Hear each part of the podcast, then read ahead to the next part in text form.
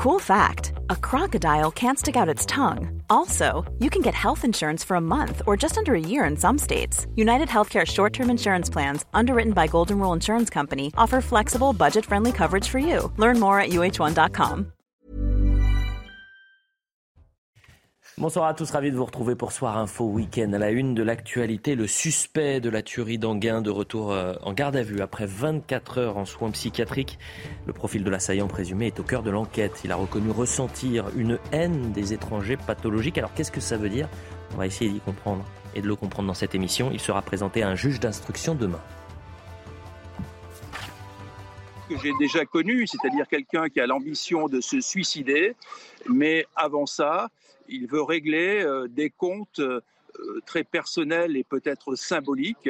À la une également, la grève SNCF aura gâché le réveillon de dizaines de milliers de Français. Oui au dialogue, non au désordre, alerte le ministre des Transports Clément Beaune, rassuré de ne pas voir ce scénario se répéter pour le nouvel an. Mais alors, à qui la faute? L'État et la direction de la SNCF en agissant trop tard ou de ses contrôleurs anonymes sous l'œil bienveillant des syndicats?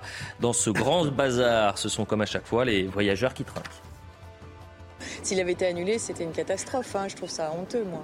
Donc euh, j'ai la chance, mais euh, je pense à tous ceux qui, n'ont pas de train et qui vont euh, devoir rester chez eux.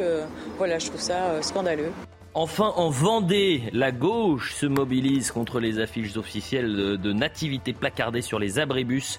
Pas de trêve de Noël, surtout quand on parle de laïcité. La jeunesse socialiste pointe une atteinte à la loi de 1905. Alors pourquoi l'histoire, les traditions, la culture chrétienne française dérangent tant une certaine classe politique? On essaiera d'y répondre dans cette émission.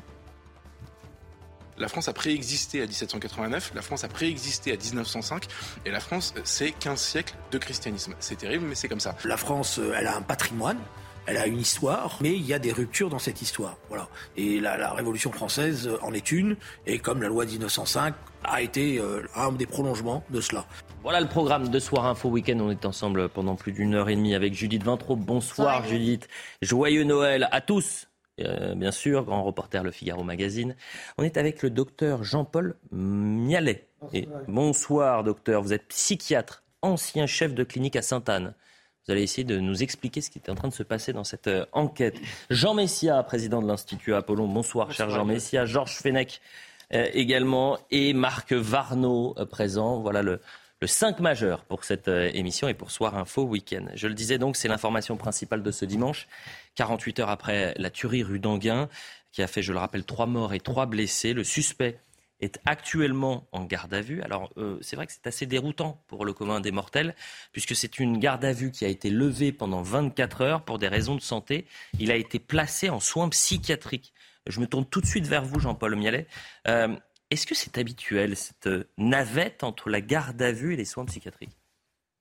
Ne peux pas vous dire que ça soit très courant. Je voudrais déjà immédiatement poser une chose. Je suis psychiatre, mais un psychiatre d'exercice hospitalier puis libéral, mais pas du tout un psychiatre auprès des tribunaux. Donc, je ne suis pas trop familier de ces questions de euh, condamnation euh, et de responsabilité. Je suis plus familier des, questions humaines en général, parce que 45 ans de pratique, ça m'a permis de croiser quand même beaucoup d'humains, et aussi bien des humains placides que des humains enragés manifestement, là, on a affaire à un humain enragé. Alors maintenant, euh, la question que vous me posez, c'est euh, bon, a-t-il pourquoi a-t-il été mis en garde à vue en, garde à vue? Donc pourquoi la garde à vue a-t-elle été levée à un moment donné? Mhm. Eh bien parce que son geste, au départ, euh, paraissait être commis par quelqu'un totalement responsable. Puis, puis, à un moment donné, il y a eu parmi son entourage des, des observateurs les médecins, je crois, qui ont considéré que finalement, non, il n'avait pas toutes ses facultés. Mhm. Dans ces cas-là, eh bien, on enlève la garde à vue et on fait transférer la personne dans, dans, une unité de soins psychiatriques. Une unité spéciale de soins mhm. psychiatriques. L'infirmerie psychiatrique de la préfecture de Paris, l'IPP. On met combien de temps pour euh, diagnostiquer une, une personne folle? Ça, peut prendre des années, des heures. C'est ça qui nous trouble. C'est pour ça, je dis, en 24 heures, on est, il est passé de, soins euh, en soins. C'est pas une question de faculté, pardon. C'est une question de compatibilité de l'état de la personne avec la garde à vue. D'ailleurs, il va, y, va y retourner. J'entends bien, il y est déjà. Moi, j'ai besoin de comprendre. Il y a des Français euh, qui nous regardent ont besoin de comprendre. C'est-à-dire qu'on met combien de temps pour pour dire bah, cette personne est folle ou cette personne ne l'est pas? Là, vous voyez, ça a mis quelques heures. On l'a envoyé à l'IPPP. Et puis, euh, il y a eu une phase d'observation de quelques heures. Et on s'est rendu compte que cette, cette personne n'était pas un patient psychiatrique, mmh. qu'elle était responsable et que donc sa garde à vue pouvait être poursuivie. Vous avez dit que vous avez 45 ans d'expérience, euh, euh, docteur. Est-ce qu'on peut, ça vous est déjà arrivé, qu'un patient feigne la folie? Vous dites, il me, il me mène en bateau, en quelque sorte. Il, me, il se fait passer pour fou, mais il ne l'est absolument pas. Je vais vous répondre ce que disaient autrefois, du temps du service militaire, les psychiatres militaires. Ils disaient que tous ceux qui veulent se faire euh, éviter le service militaire en feignant la folie, finalement, un jour ou l'autre, ils ont affaire à des psychiatres. Hmm. Euh, le profil de cet homme, il se dessine en pointillé, on l'a dit. Euh, il a reconnu ressentir une haine des étrangers pathologiques. Vous avez déjà vu ça C'est-à-dire qu'une personne qui puisse avoir une haine des étrangers pathologiques, qu'est-ce que ça veut dire? Une haine, commençons par une haine pathologique. Oui, j'ai rencontré des patients qui, à un moment donné, ressentaient une espèce de haine pathologique. Hmm. Je me rappelle même un patient qui euh, était conscient de la cohérence de sa haine, puisque tout à coup, 35 ans après, il était devenu fou furieux de, l'ex-amant de sa femme et qu'il avait envie d'aller l'attendre hmm. au pied de son immeuble avec un canon à fusil scié. Et euh, ça, c'était une haine pathologique dont il était d'ailleurs lui-même un peu conscient. Hmm. Et à un moment donné, son état est redevenu plus paisible, ça a été terminé. Euh, Georges Fenech, merci d'être avec nous ce soir. Euh, on est transparent, on dit tout aux téléspectateurs. vous, avez, vous êtes énormément prudent sur l'action de la psychiatrie légale. Pourquoi? Ben Là, on en a un exemple. Hein. Un exemple de deux décisions contradictoires. Ce ne sont pas des expertises à proprement parler. Une expertise, ça prend du temps. Hein. Ça, prend plusieurs entretiens. Euh. Là, c'est un examen. En réalité, c'est un, examen euh, général, un examen euh, psychologique et psychiatrique qui n'a pas valeur de détermination d'une responsabilité ou d'une abolition des facultés. C'est pas du tout ça. C'est simplement dire est-ce que pendant ce délai de garde à vue, la garde à vue c'est quand même une mesure contraignante, euh, est-ce qu'il est son état de santé? Alors est-ce qu'il n'a pas eu un, épisode dépressif important qui, a amené à lever effectivement la garde à vue momentanément hmm. pour un, un placement dans une unité euh, psychiatrique? Mais on n'est absolument pas sur le registre de la responsabilité. Hmm. Comment ça se passe? Ça se passe qu'il y a un médecin euh, psychiatre de la psychiatrie légale, qui est inscrit sur des listes d'experts de, qu'on appelle, qui est euh, appelé par les services de police enquêteurs. Et c'est un droit absolu d'ailleurs hein, pour le garder à vue d'avoir un médecin. Et donc euh, le médecin fait un examen, je dirais, presque sommaire oui ou non, c'est compatible ou pas. Il ne dit pas s'il est responsable ou pas, vous comprenez? J'entends bien. Là, la, décision de la, de savoir s'il était responsable de ses actes viendra bien plus tard. Plus tard. C'est-à-dire il y aura des expertises, des contre-expertises, Pourquoi je suis critique J'y reviendrai, si vous voulez, sur le fonctionnement de la. Mais c'est très compliqué la psychiatrie légale. Hein. C'est quelque chose de très compliqué. Et parce que c'est compliqué, je vous propose un petit temps, une petite respiration, quelques instants euh, publicitaires, et puis on revient pour poursuivre le débat. Je voudrais, quand même mentionner que c'est la psychiatrie qui est compliquée, pas simplement la psychiatrie légale. la nature humaine. Même. Mais la nature humaine. On a, on a tous euh, une face A et une face B, même parfois plusieurs fois. Soir Info Week-end, la suite. On vous souhaite évidemment à, tous un, joyeux Noël. Le 5 majeur de ce dimanche, Judith Vintraud, Marc Varnaud, Jean Messia, Georges Fenech et Jean-Paul Mialet, euh, qu'on découvre à l'antenne. Vous êtes psychiatre, ancien chef de, clinique à Sainte-Anne. Et euh, évidemment, on va revenir sur cette information euh, principale de ce dimanche, 48 heures après la tuerie Rodonguin qui a fait, je le rappelle, trois morts et trois blessés. Le suspect est actuellement en garde à vue. Il a fait ce que vulgairement j'ai appelé la navette entre un soin psychiatrique pendant 24 heures. donc la garde à vue a été levée, et dites-moi si je me trompe, Georges Fenech, mhm. et puis 24 heures plus tard, il est donc de retour, et demain, il sera présenté à un juge d'instruction. D'ailleurs, peut-être Georges, on, peut faire un point sur ça, sur l'instruction. Euh, concrètement, ça va se passer comment, euh, cette présentation devant un juge d'instruction? D'abord que le juge d'instruction soit saisi. Pour l'instant, il ne l'est pas. Donc le procureur de la République va voir déférer l'individu à son parquet, mhm. va ouvrir une information judiciaire par un soit introductif, va saisir non pas un juge d'instruction, c'est le président du tribunal qui va désigner le juge d'instruction qui instruira cette affaire. D'accord? Mhm. Une fois que le juge d'instruction est désigné, euh, il va donc recevoir en son cabinet euh, l'intéressé. Il va le mettre en examen, Probablement qu'il n'y aura pas d'audition euh, d'entrée. Il y aura sans doute un délai mhm. pour préparer, comme on dit, sa défense avec euh, la communication du dossier à l'avocat. Mais il va se poser la question de savoir où il va le placer, compte tenu de ses difficultés et contradictions sur son état de santé mentale.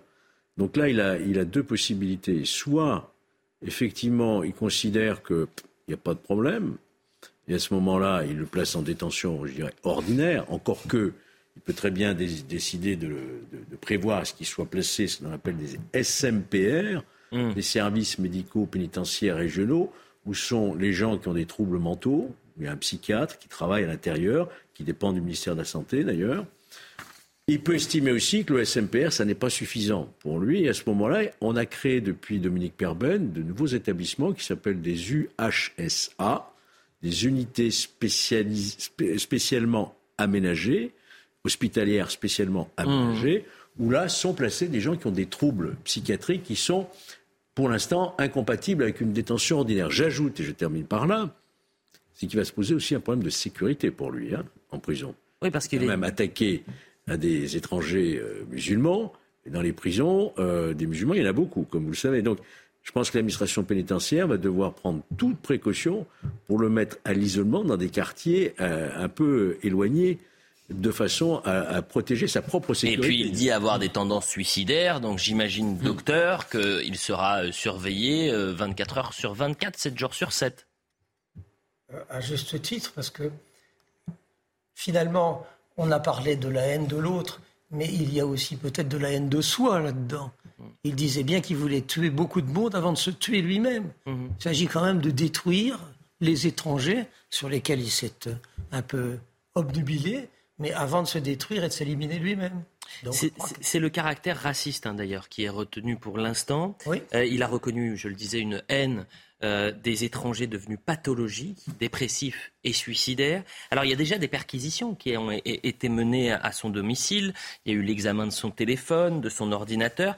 Pour l'instant, ces examens-là, alors l'enquête est en cours bien sûr, mais elles n'ont révélé aucun lien avec une idéologie euh, extrémiste selon le parquet. Je vous propose d'écouter le docteur Jean-Pierre Bouchard, qui est psychologue, euh, et qui revient sur la psychologie de cet homme euh, et il fait le parallèle euh, avec les terroristes et euh, l'idée du, suicide, mais avant de se suicider, il veut emporter le plus de personnes sur son passage.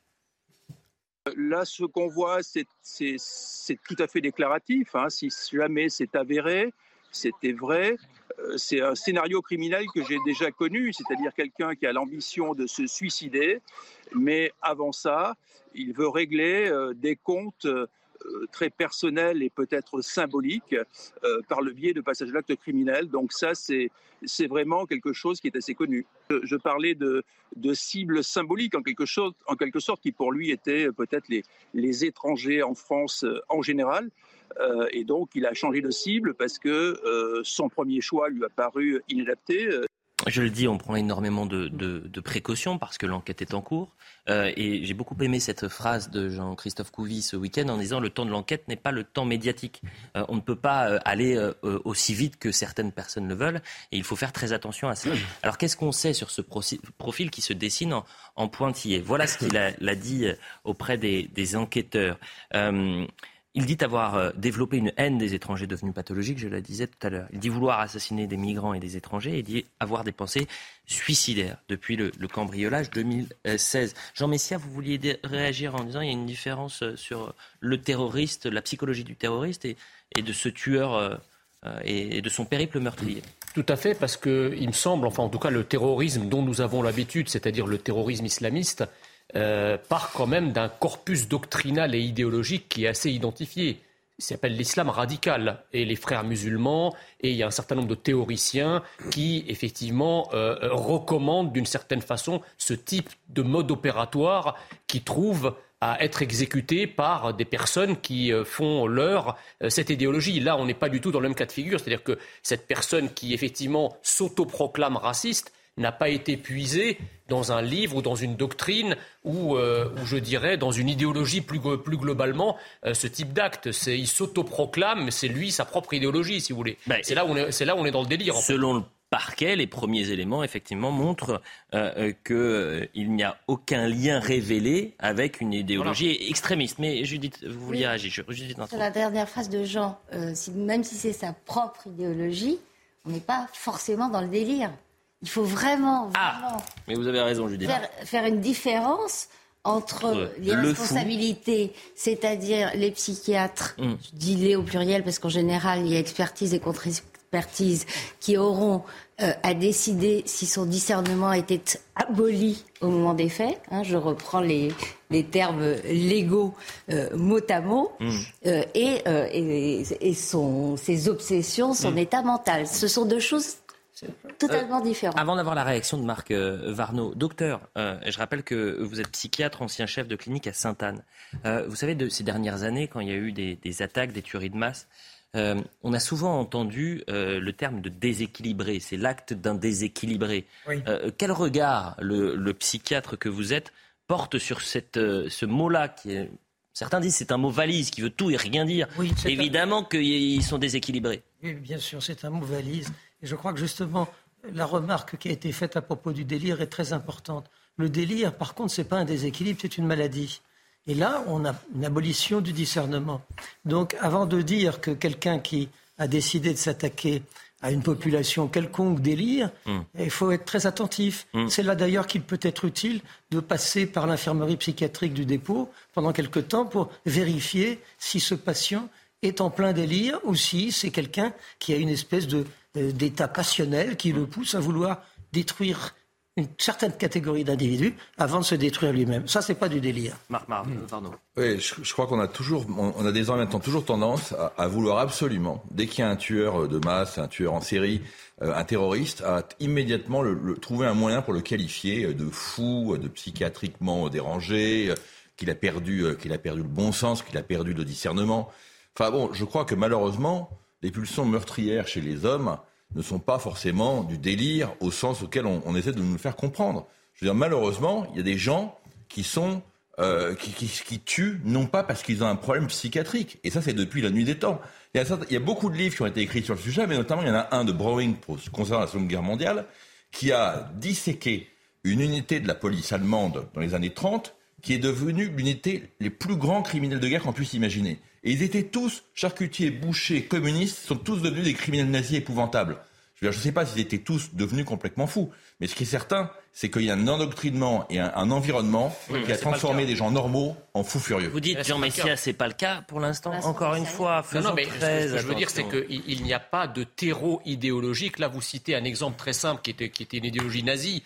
Aujourd'hui, si vous voulez, il y a évidemment un ensauvagement de la société, il y a une montée des violences dans notre société que personne ne peut nier, mais encore une fois, cette personne n'est affiliée à aucun mouvement, ça ne veut pas dire qu'elle est saine d'esprit, mais si déjà il y a, euh, je dirais, une considération psychiatrique et qu'il a sa garde au point que sa garde à vue a été interrompue pour le transfert dans une unité psychiatrique, c'est que là, pour le coup, on, n'a pas, on parle de déséquilibrer à tort et à travers quand ils ne le sont pas. Là, pour le coup, on peut. Eh ben, n'en parlons pas quand c'est escalage. Si, parce que justement, n'en parlons pas comme c'est pas. non, je le rappelais. Mais non, justement. Attendez, Elliot Deval, je le rappelais hier à votre antenne, avant-hier, pardon, je disais que cette personne déjà, au cours de ses présentes condamnations, avait déjà eu l'obligation d'un suivi psychiatrique. Là, sa garde à vue est levée, il est transféré en unité psychiatrique. Donc, excusez-moi, il y a quand même un faisceau euh, médicale, ou en tout cas d'information médicale, qui tente à, croire que cette personne n'est pas complètement normale. Mais, ce qui n'est pas, le cas d'un certain nombre. Mais ça, c'est Ce qui n'est pas le cas d'un certain nombre de terroristes anciennement qu'on a qualifiés de déséquilibrés, qui ne l'étaient pas pour le coup. Normal, les responsables ne sont pas des. Non, mais je suis d'accord. Docteur,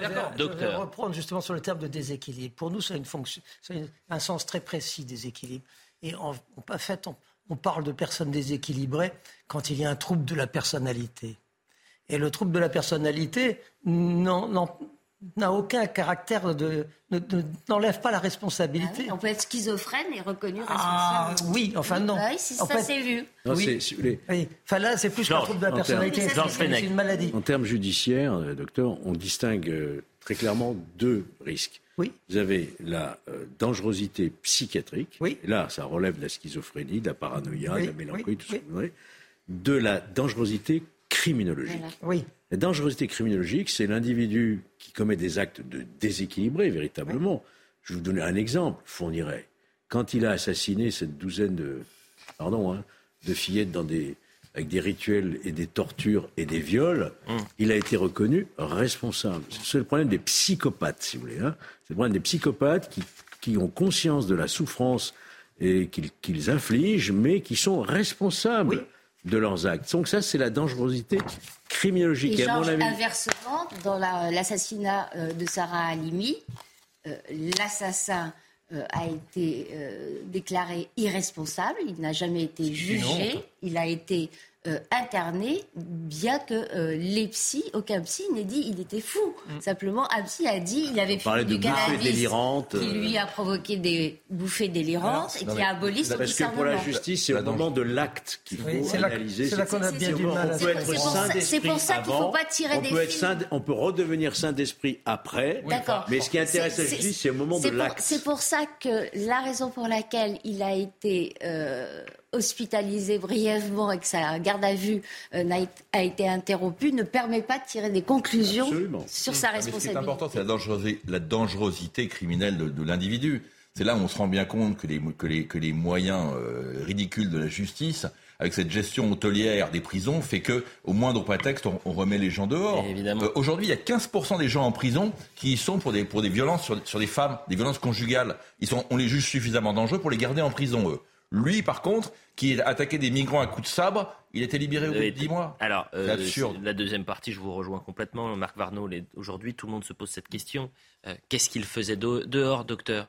Euh, avec ces deux tentatives d'homicide en 2021, il, il, a un sabre, il s'attaque à un camp de migrants. un an plus tard, il sort. La dangerosité criminelle, c'est pas de l'ordre de la psychiatrie quand quelqu'un est atteint de troubles de psychiatrie, de, troubles psychiatriques, il a probablement une dangerosité un peu plus grande que d'autres parce qu'il a un peu moins le sens des réalités. Ça, c'est sûr. Mais la dangerosité criminelle n'est pas de l'ordre de la psychiatrie. On a très peu de crimes commis par des fous, véritablement. Non. Très très peu. Non, donc la dangerosité criminelle, c'est pas de l'ordre du psychiatrique. Autrement dit, si ce monsieur était dehors, alors qu'il avait une dangerosité criminelle que l'on connaissait. En tout cas, il était passé à l'acte plusieurs fois. Pour la publicité. il y a un problème judiciaire. Pardonnez-moi, la publicité. On revient dans un instant. Juste après la publicité, ce que je vous propose, c'est qu'on revienne aussi, malheureusement, sur ces violences qui ont euh, émaillé euh, la manifestation euh, hier en hommage aux, trois victimes de cette tuerie. Et demain, il devrait y avoir. Il y a un appel à une marche blanche qui a été lancée à Paris, toujours en hommage à ces personnes-là. Et euh, c'est un appel qui a été lancé. Il faudra voir si euh, la préfecture va l'autoriser, cette marche blanche. Et on va se dire, euh, est-ce qu'il faut un, dispositif de sécurité très important? La publicité, on revient dans quelques secondes pour la suite de Soir Info Week-end. Tout de suite. Quasiment 22h30 sur CNews. Merci à tous si vous nous rejoignez pour la suite de Soir Info Week-end. Judith Vintraube, Marc Varno, Georges Fenech, euh, Jean Messia et Jean-Paul Mialet euh, sont avec nous euh, ce soir, psychiatre et ancien chef de clinique à Sainte-Anne. Pendant la première partie, on est revenu longuement sur le profil du principal suspect, tueur présumé après cette tuerie de masse vendredi rue d'Anguin à Paris, faisant trois morts et euh, trois blessés. L'autre information euh, de euh, ce samedi, parce que ce qui est important de savoir, c'est qu'il a été replacé en garde à vue après 24 heures de soins, que demain il sera présenté à un juge d'instruction en vue d'une même mise en examen, que dans le même temps, l'autre information, je le disais, c'est que demain il y a un appel à une marche blanche qui a été lancée en hommage aux victimes de la tuerie de, vendredi. cette marche blanche, elle doit partir rue d'Anguin. Euh, direction rue Lafayette. Et c'est pas anodin rue Lafayette, parce que c'est là où trois militantes kurdes ont été tuées il y a dix ans. On voit donc que dans cette marche blanche, euh, elle va bien au-delà du drame de vendredi. Et la communauté kurde, aujourd'hui, elle est doublement meurtrie. Pourquoi doublement? Parce qu'il y a eu ce, ce, périple meurtrier vendredi. Et en plus, euh, la manifestation samedi a été gâchée par des violences. Et on y reviendra dans, dans un instant. Georges Fenech, cette marche blanche, elle se veut bien sûr pacifique. Elle se veut dans le calme, euh, dans, la bonté et surtout en hommage à ses victimes. Euh, c'est aussi un, moyen d'apaiser les, tensions qu'on a pu euh, avoir ou pas bah, en tout cas, ce qu'on peut espérer, c'est que ça se déroule dans de bonnes conditions et, mm. pas avec les débordements qu'on a vus. Bon, il y, a déjà eu cette manifestation qui a mal tourné, qui est vraiment contre-productive pour la cause, la cause kurde. Je dis, parce que vraiment, la cause kurde, elle mérite. Elle mérite d'être euh, soutenue et défendue. D'ailleurs, la France la défend, cette cause. Euh, Certains ne diraient pas assez. Et sans doute, sans doute. Mais attention, il y a aussi les commémorations qui auront lieu le 6 janvier, je crois, hein, euh, pour ce triple assassinat que vous rappelez euh, au Lafayette. Donc une marge de blanc supplémentaire. Mais moi, je, je comprends l'émotion, je la partage. la colère, on la comprend aussi, mais pas les, débordements et pas une façon, comme on l'a vu, de s'en prendre aux forces de l'ordre. Ça, c'est tout à fait. Et on y reviendra dans un instant. Cette euh, marche blanche, qui j'imagine va être ultra surveillée, ultra sécurisée, Marc Varnaud, peut-être un peu plus que euh, cette manifestation samedi où on a vu des forces de l'ordre qui ont été euh, dépassées à un moment par ces violences. absolument. Je crois que le, risque de trouble à l'ordre public est, très élevé. Mais on, on mentionnait tout à l'heure le, le, grand écart entre le temps de la justice et le temps des médias. Oui. Et on s'est bien rendu compte euh, les, deux premiers jours, euh, avant-hier, qu'une euh, partie de la frustration qui justifiait pour les Kurdes cette violence inadmissible venait du fait qu'il y avait énormément de doutes et de questions sans réponse sur ce qui s'était passé. Il faut absolument que d'une façon ou d'une autre, on réussisse à dissiper les doutes qu'ont les Kurdes sur le fait qu'il n'y a aucune coïncidence possible et que la tuerie qui s'est produite il y, a, il y a maintenant trois jours est en rapport direct avec ce qui s'est passé il y a dix ans. Si on ne réussit pas à les convaincre qu'il n'y a pas de rapport entre les deux, on va avoir un problème éternel de troubles à l'ordre public. Le doute va s'installer. Le doute et la colère va être alimentés. Et j'ai trouvé, si je puis me permettre, Marc Varnaud, hier, vous avez commenté pendant deux heures sur notre antenne euh, ces, euh, ces violences-là. Et, et, vous aviez le, la bonne analyse, c'est-à-dire que ce manque de transparence, mais difficile d'avoir et de faire toute la transparence 24 heures après les faits, euh, a peut-être alimenté aussi ces tensions.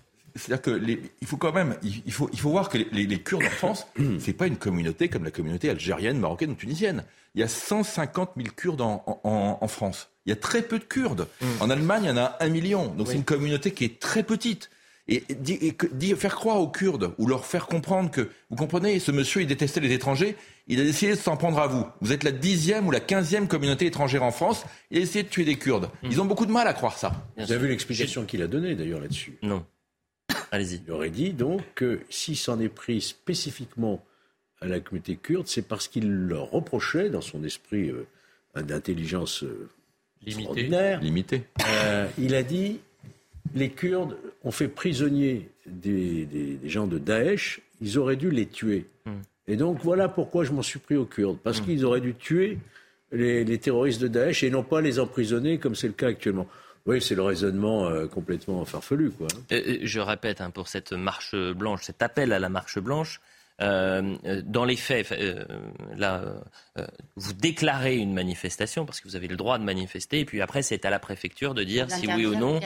Exactement, pour trouble à l'ordre public. Judith. Juste une précision. Oui. La manifestation d'hier a commencé à dégénérer, les organisateurs de la manifestation ont décidé de l'arrêter.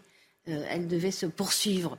D'aller de la place de la République jusqu'à la place de la Bastille. Oui, oui, ils ont décidé qu'il fallait absolument arrêter. Il y a eu cette histoire de camionnette euh, où les manifestants kurdes euh, ont cru identifier des provocateurs turcs. Ça, c'est la police, selon les interpellations, qui dira si c'était effectivement le cas euh, ou pas. En revanche, euh, rue d'Anguin, là euh, hmm. où les assassinats ont été perpétrés, il n'y avait pas de provocation turque quand des Kurdes s'en sont pris à la police. Donc hmm. il faut effectivement comprendre que c'est une communauté. Alors moi, les, Turcs, les Kurdes pardon, que je rencontre me disent qu'ils sont 300 000. Bon et pas 150 000, qui sont, qui sont, qui sont, qui sont 300 000. Et effectivement, ils font tous le lien que, au passage, d'ailleurs, Jean-Luc Mélenchon avait fait tout de suite dans son tweet avec le triple euh, assassinat euh, de 2013. Et ce qu'il reproche à l'État français,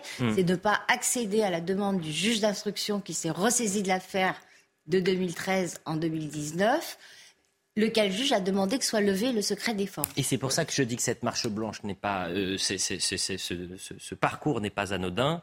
Euh, en tous les cas, n'est pas sans symbole, puisqu'il va au-delà de euh, la tuerie de masse de vendredi, puisqu'il va aller par de, la rue d'Anguin jusqu'à la rue Lafayette, où ces trois euh, pauvres femmes, il y a dix ans, ont été euh, exécutées. Euh, Jean Messia, rapidement, s'il vous plaît. Oui, on est un peu, je pense, dans, l'irrationnel, là. C'est-à-dire que les Kurdes sont absolument persuadés que ces tueries n'ont pas eu lieu au hasard, hein, et que les personnes qui sont mortes ont été délibérément ciblées. effectivement, il y a un contexte. Il y a ce qui s'est passé il y a dix ans il y a les relations à couteau tiré entre les Kurdes et, les Turcs. Mm. Euh, donc ce conflit qui est importé sur le sol français par la présence mm. de ces deux communautés.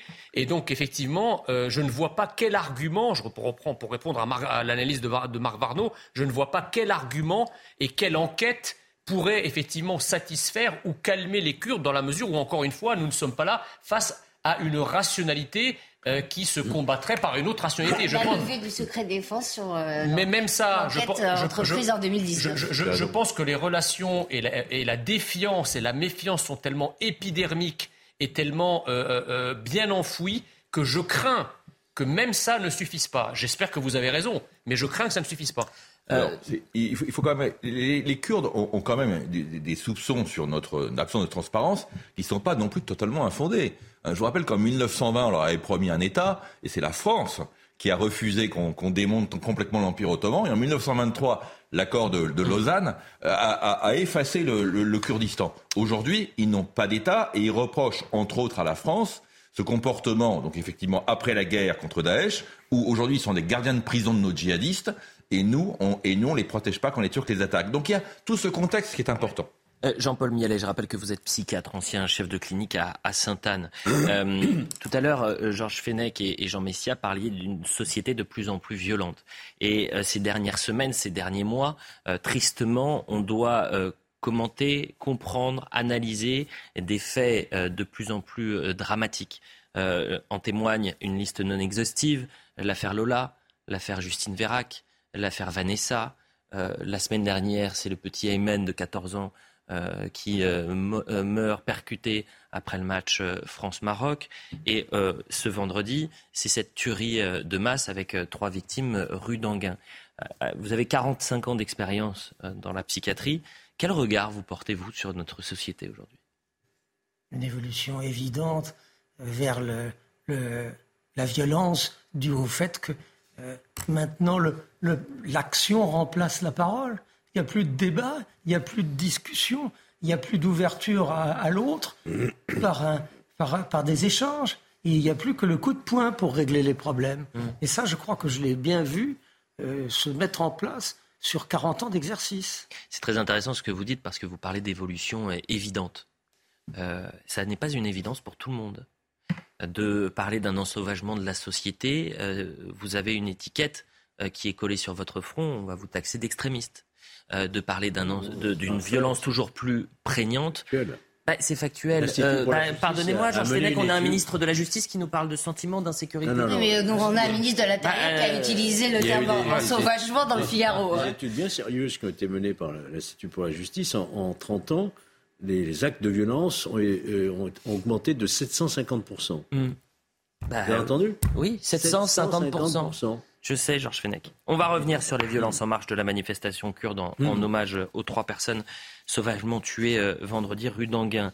5000 personnes se sont rassemblées place de la République. Vous aviez 800 euh, mm. policiers et gendarmes qui euh, étaient là pour sécuriser la zone. Mais la manifestation a, a rapidement dégénéré et le bilan est extrêmement lourd. Il fait état de 31 policiers blessés, des vitrines attaquées, des voitures brûlées et 11 personnes interpellées. Regardez cette séquence où on est revenu sur les temps les plus violents de cette mobilisation.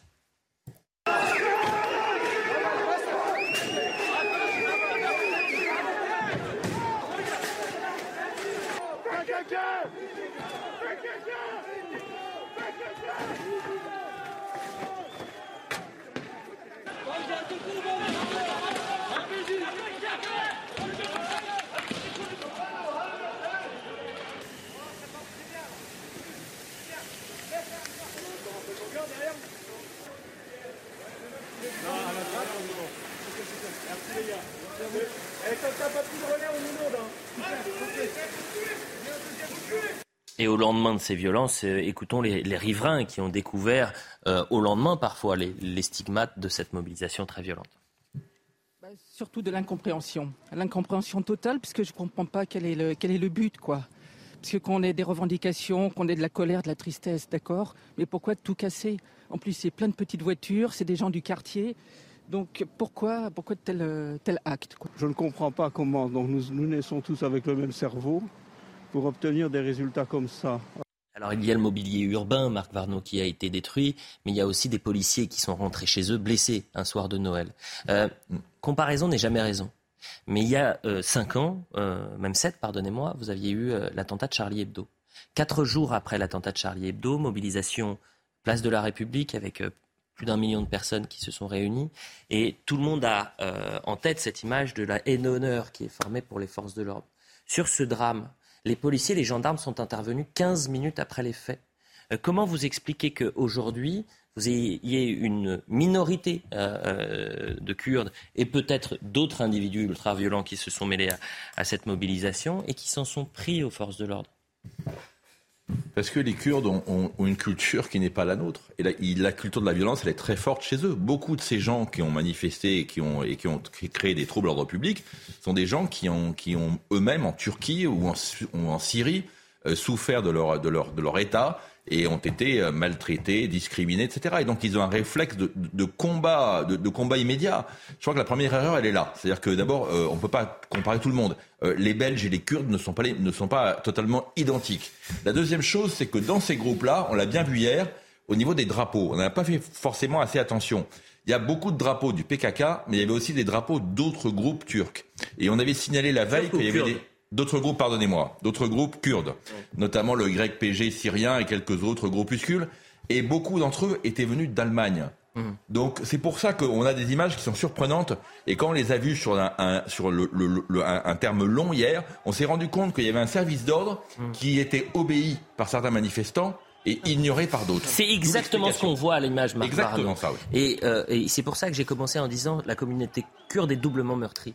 Parce que vous avez une communauté euh, kurde qui est meurtrie par euh, ce drame, ce périple meurtrier, et parce que on a, elles ont l'impression aussi que cette euh, mobilisation hier, on ne va parler que des violences à cause de ces individus. Et on a les images, vous avez le service de sécurité qui tente de bloquer ces éléments violents. D'interrompre la manifestation. Et d'où la décision, effectivement, Judith, d'interrompre la manifestation. Vous avez débuté votre propos par une comparaison assez édifiante, effectivement, quand vous avez parlé de, de la réaction suite à l'attentat euh, de Charlie Hebdo, la haie d'honneur, le, euh, le, rassemblement qui était extrêmement digne, extrêmement calme, euh, à la différence de, de, de, tout un tas de, réactions, de communautés, pas seulement d'ailleurs les Kurdes. Hein, on voit que lorsque les gitans sont attaqués, la communauté des gens du voyage réagit, lorsque les maghrébins dans certains quartiers, les tchétchènes, etc., réagissent.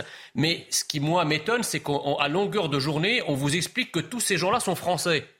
Mais le moins qu'on puisse dire, c'est qu'ils ne réagissent pas en tant que Français. C'est là où je veux en venir, c'est qu'à l'intérieur de la France, nous avons plusieurs communautés dont beaucoup de membres ne partagent pas finalement notre bienséance, notre civilité et conservent, d'ailleurs vous l'avez rappelé, que les Kurdes ont une culture spécifique. Il ne s'agit pas de la critiquer, il s'agit juste de dire que ce n'est pas la nôtre. Donc nous avons sur notre territoire des réactions communautaires qui ne, qui ne sont en rien comparables à la réaction de la communauté nationale lorsqu'elle est attaquée. Il ne faut pas oublier les violences des Gilets jaunes non plus. Hein. Bah, alors les Gilets jaunes, attention, les Gilets jaunes...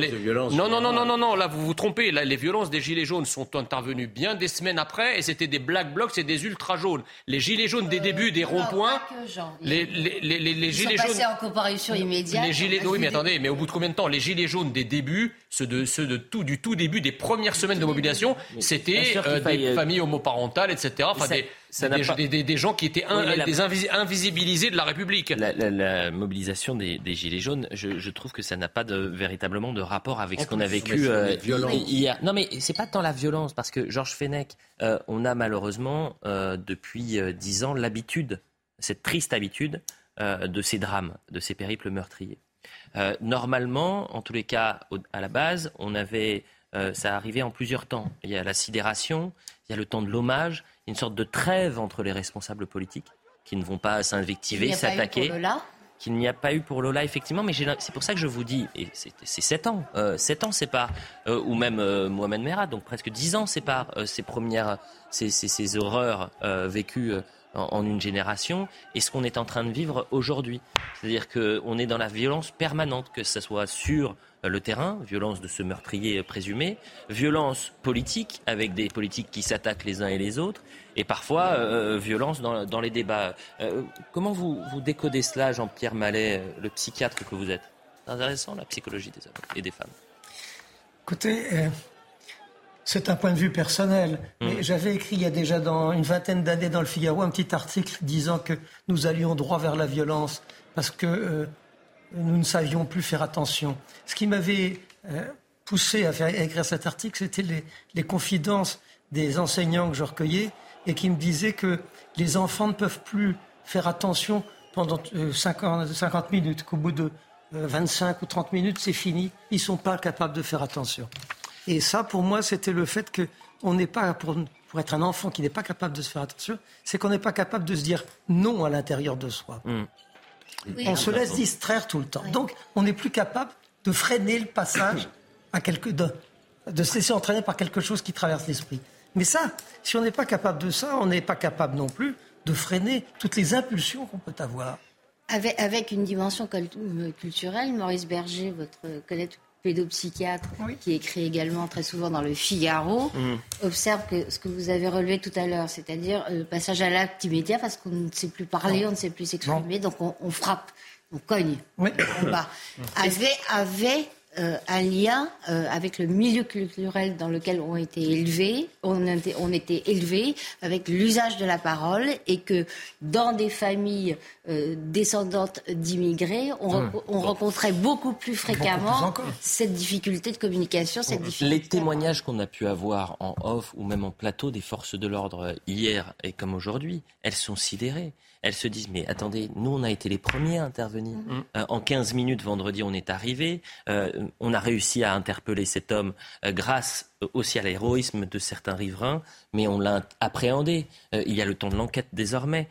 ils ne comprennent pas pourquoi ils ont été hier la cible de, de, de, de, ces, de ces, de ces des, individus extrêmement violents. J'ai l'impression qu'ils prennent en quelque sorte pour les autres, pour la France. Mais pardon, le, PKK, doctrine, le, le, PKK, dont on a vu euh, des drapeaux, les, les, drapeaux rouges avec le portrait oui. euh, qui est emprisonné depuis plus de 40 ans, hein, je crois, 20 ans, pardon. 20 ans. 20 ans, euh, qui est le leader du PKK. Le PKK est un mouvement considéré comme terroriste par la France, l'Europe, les États-Unis. Donc ces militants déjà euh, sont hors la loi. Euh, en France, ou en tout cas manifestent euh, pour un mouvement terroriste. Est-ce que la menace, elle a été sous-évaluée, Marc Varno La menace, elle est sous-évaluée en, permanence. Il faut, faut, appeler les choses par leur nom.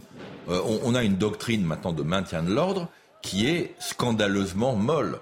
On se rend bien compte que une, des images comme celle d'hier, non pas pendant deux heures, mais pendant 30 secondes, ça coûte quelques milliards au tourisme en France. C'est-à-dire que ça fait le tour du monde aujourd'hui via les réseaux sociaux en 10 minutes. Et malgré ça, on continue à avoir une doctrine qui est une doctrine qui laisse faire, où on n'envoie pas les forces de l'ordre au contact, où on n'interpelle pas, on n'a pas vu de camion à, eau. La première heure hier, on n'a pas vu de, forces de police en nombre et bien équipées. Je veux dire, c'est incompréhensible. Il y, a, quand même un, point sémantique sur lequel euh, euh, on peut prêter attention, c'est qu'on parle de police nationale et de gendarmerie nationale. C'est-à-dire que ce sont des forces de l'ordre qui sont là pour protéger la nation ce qui appartient à la nation. Donc quand on attaque les forces de l'ordre, c'est qu'on s'estime, on estime qu'on ne fait pas partie de cette nation puisqu'on en attaque les représentants que sont la police nationale ou la gendarmerie nationale. Ce qui me fait dire qu'aujourd'hui, si vous voulez, finalement, euh, quand on dit est-ce que la société est violente? Oui, la société est violente, mais une fois qu'on a dit ça, on n'a rien dit. La société est violente parce que la majorité subit globalement des attaques, des violences, des agressions qui sont constantes. Finalement, la seule euh, minorité, si vous voulez, qui est agressée, violentée, martyrisée, c'est la majorité. On va revoir cette séquence parce qu'encore une fois, il n'est pas euh, question de mettre tout le monde dans la même boîte. Euh, on le disait dans cette manifestation, vous aviez quand même 5000 personnes et que ce sont quelques dizaines d'individus extrêmement violents qui sont intervenus, qui ont pillé, saccagé et euh, qui euh, s'en sont pris aux, forces de l'ordre. Mais il y a ce service de sécurité euh, kurde qui a été complètement débordé, là aussi dépassé par les événements. Regardez cette séquence, c'est très éloquent.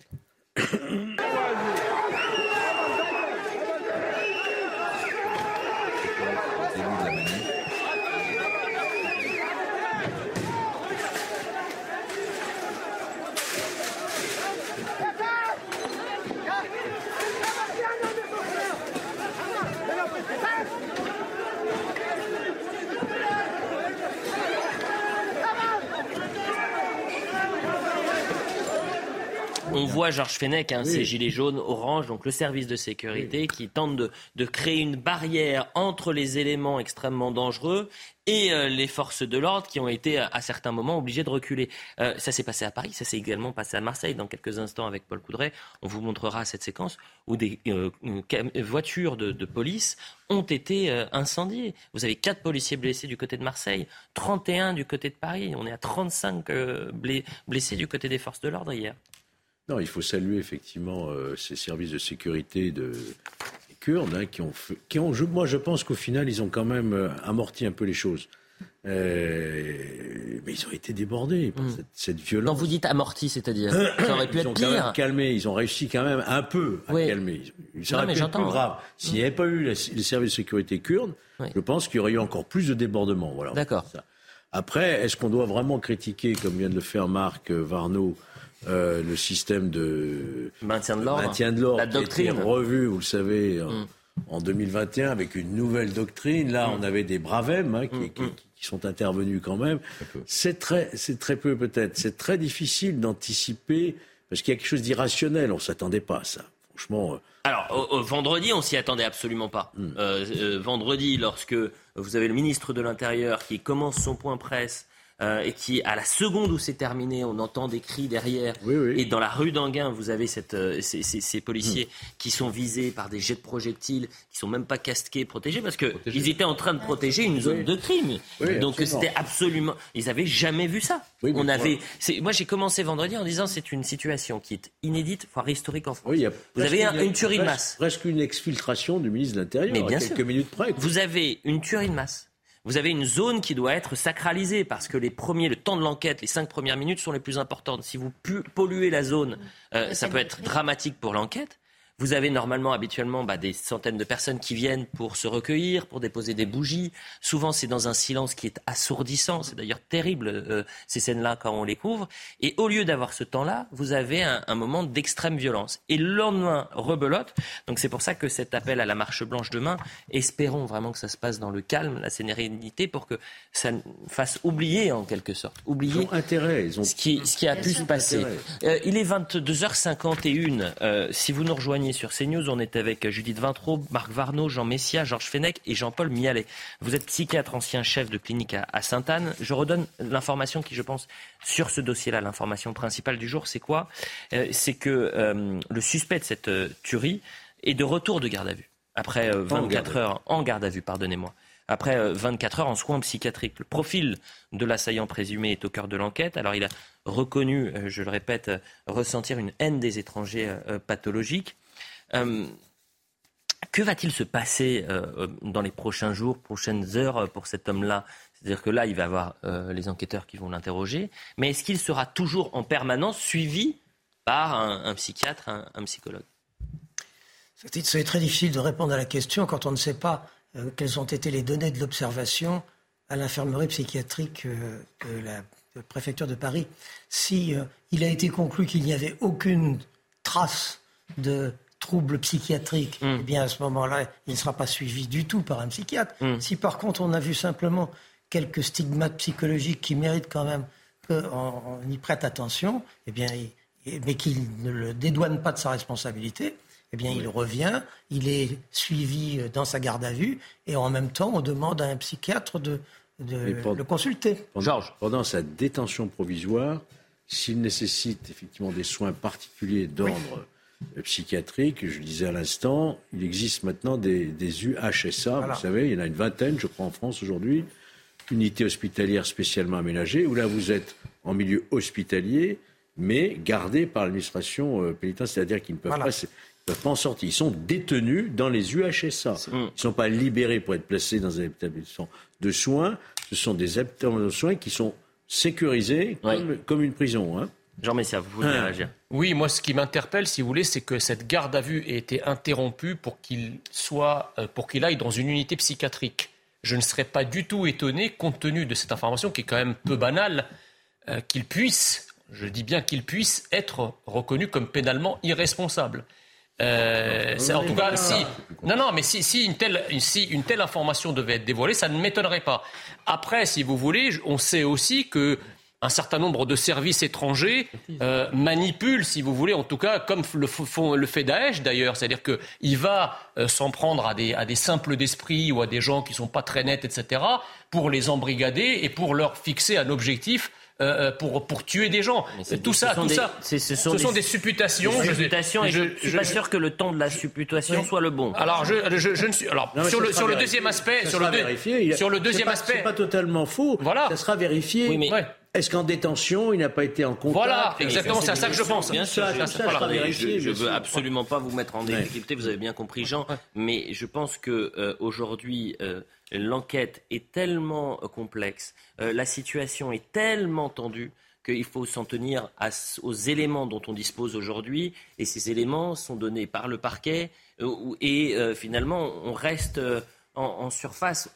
À avancer certaines hypothèses, je trouve qu'il y a quand même un côté parfois un peu malsain. Euh, oui, mais elles seront examinées, ces hypothèses. Ah bah, j'espère bien qu'elles seront examinées. Les, enquêteurs l'examineront. Parce que je, je, vous assure, je ne sais pas combien de personnes avec qui il était dans la cellule quand il a purgé sa peine. Est-ce qu'il n'a pas rencontré Tout ça sera vérifié. Le, problème, c'est le délai. Le problème, c'est le temps. C'est-à-dire que demain, il y a une manifestation, une marche blanche. Bon, qu'est-ce qui peut se passer d'ici demain? Pour, pour apaiser la communauté turque, euh, kurde la plus, la, la, plus énervée, qu'est-ce qui pourrait être dit, révélé par le ministre de l'Intérieur, de la Justice, qui permettrait de lever un certain nombre de doutes, euh, qui, qui crée ce, ce, malaise? C'est ça la vraie question. Il y, a pas, il y en a d'autres. Il y a, excusez-moi, tous les responsables politiques qui sont allés très vite en besogne.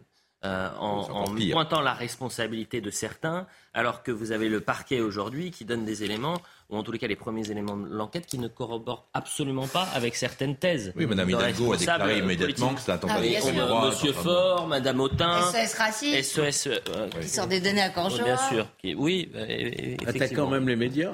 Euh, certains médias. Certains médias, suivez-moi. Mais, mais, ils n'ont même pas en parler. Mais ils ont le droit. Eux ont le droit. Non. Euh, bien sûr, vous faites tous les droits. Non, mais ce, qui, est, pardon, ce qui est très compliqué, c'est que euh, vous citez Daesh. Daesh, c'est pas euh, des appels implicites à commettre des meurtres, c'est des appels officiels des hmm. porte-paroles de Daesh, de l'État islamique. Ah, pas dit implicite, prenez, hein. prenez des couteaux, prenez des voitures, prenez ce qui vous tombe sous la main et tuez des koufars, tuez des non-musulmans. Ce, sont des, ce sont des consignes. Et qui entend ces appels? Est-ce que ce sont des gens qui sont en rupture de banc. Il y a de euh, tout. Voilà. Il y a de tout. Non mais voilà. Il y avait des gens parfaitement. oui, oui, tout à fait. C'est trop simple de dire. Non, non, non, non, non, non, je dis pas, je pas, pas dit ça. Malheureusement, il y a de tout. Ce que mm. je veux, là où je veux en venir, c'est est-ce qu'on va trouver euh, dans le cas de ce William Mallet qui explique. William M. Bah, le garde des Sceaux a donné son nom. Le qui a donné son nom, hein, pardon. le garde des Sceaux en, pendant, sa, pendant, sa, conférence, de presse. Euh, surprise générale, d'ailleurs, il a donné son nom. C'est pour ça que je me permets de le répéter.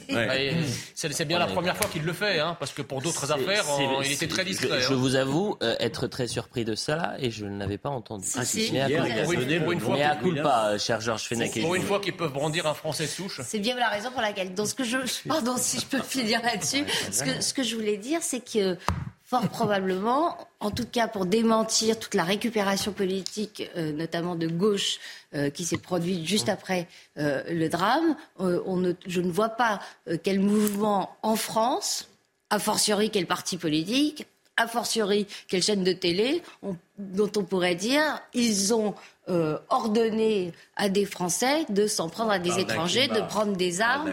Ah oui. Docteur, ah docteur Jean-Paul Mialet. Ah docteur Jean-Paul Mialet. Si on parle de terrorisme, on parle de ça. Le psychiatre et ancien chef de clinique que vous êtes, ancien chef de clinique à Saint-Anne. Oui. Euh, comment vous euh, comment vous opérez face à ces individus-là?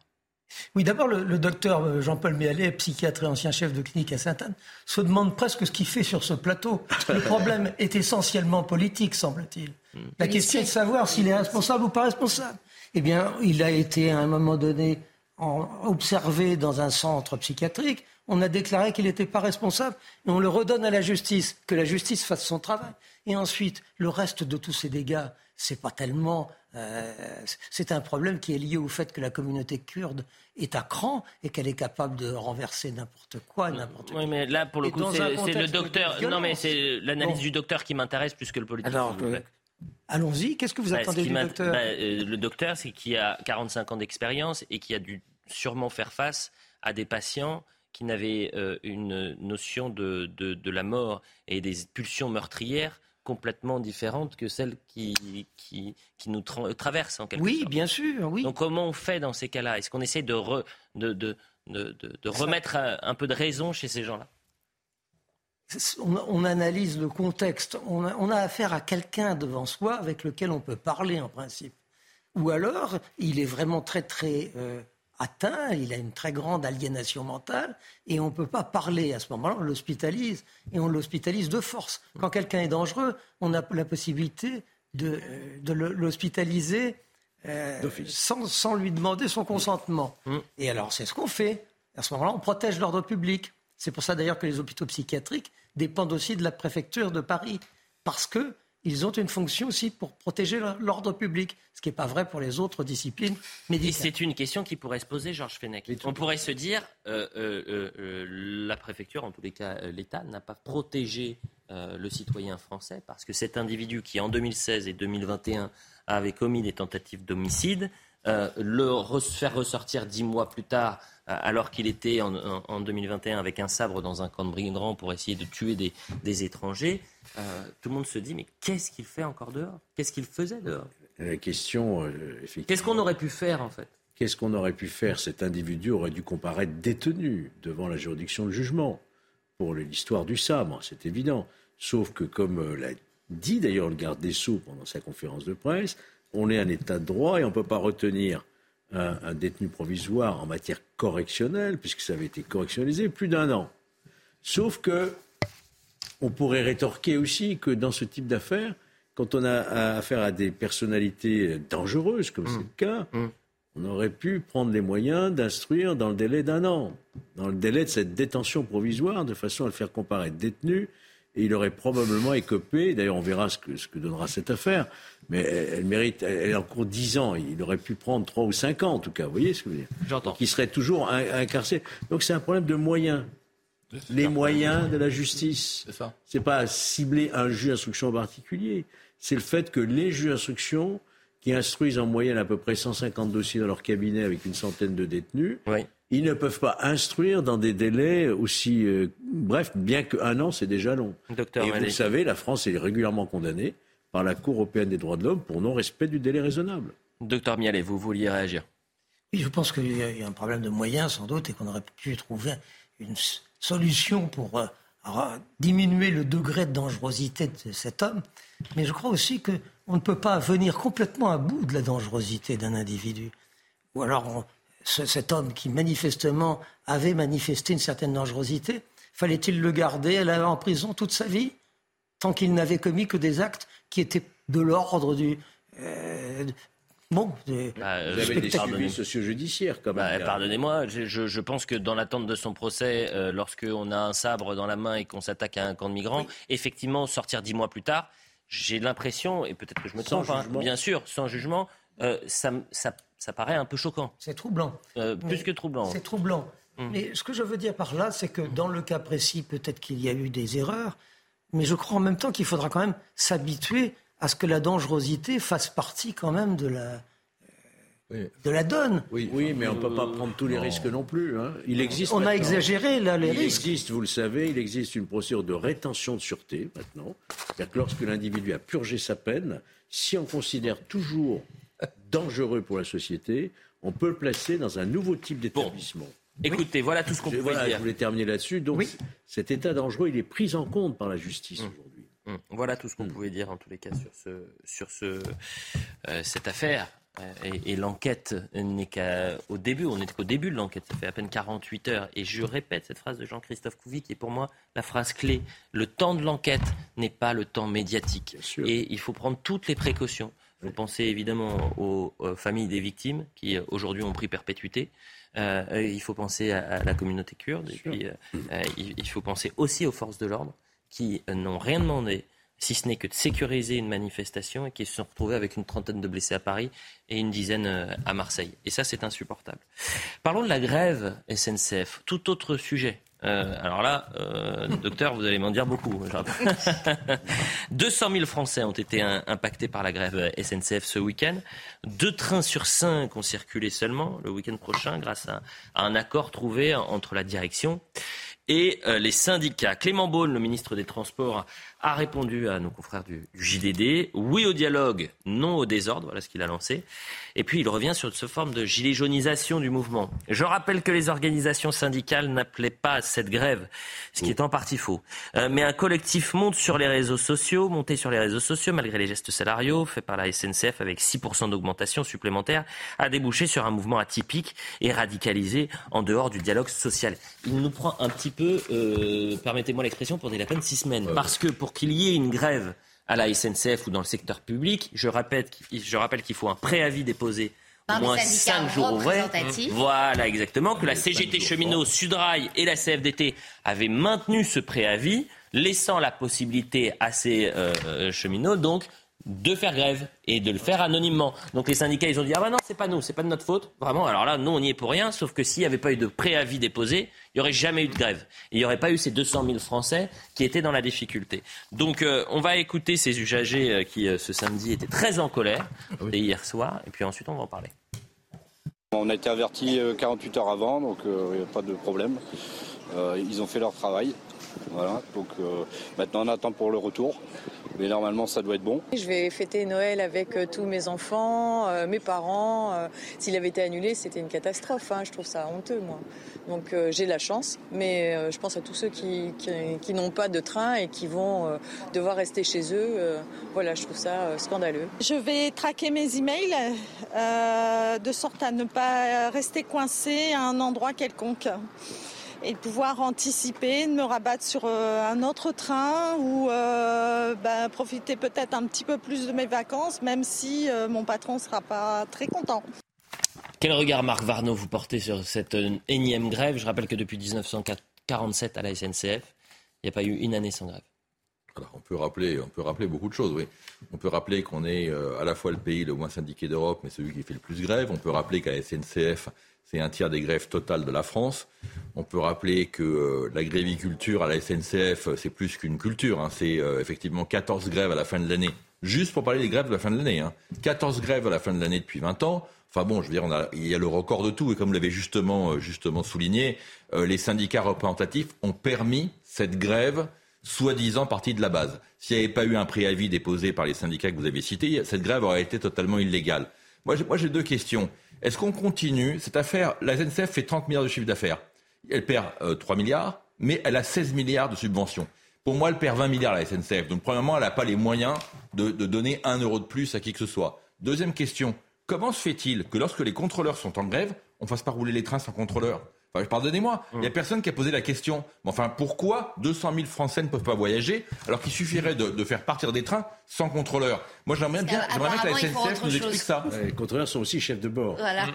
C'est ça la question. On leur demande d'être chef de bord. Mm. C'est aussi une des revendications d'ailleurs, hein, qui sont repris véritablement leur vrai statut. Mm. Donc euh, faire monter des gens sans chef de bord, c'est quand même compliqué. Mais, bah, moi, je vois pas. Pourquoi pourrait, vous dire 200 000 Français de pouvoir on pourrait, on pourrait transformer votre question et dire pourquoi est-ce qu'on ne forme pas euh, des cadres comme ça a été fait dans des pays étrangers pour prendre la, relève quand les contrôleurs euh, sont en grève. Alors, le journal du dimanche, ils ont, il y a un graphique qui est très intéressant sur la revalorisation salariale. exemple avec un contrôleur de TGV de plus de 21 ans d'ancienneté. Euh, rémunération brute annuelle en 2022, 46 620 euros.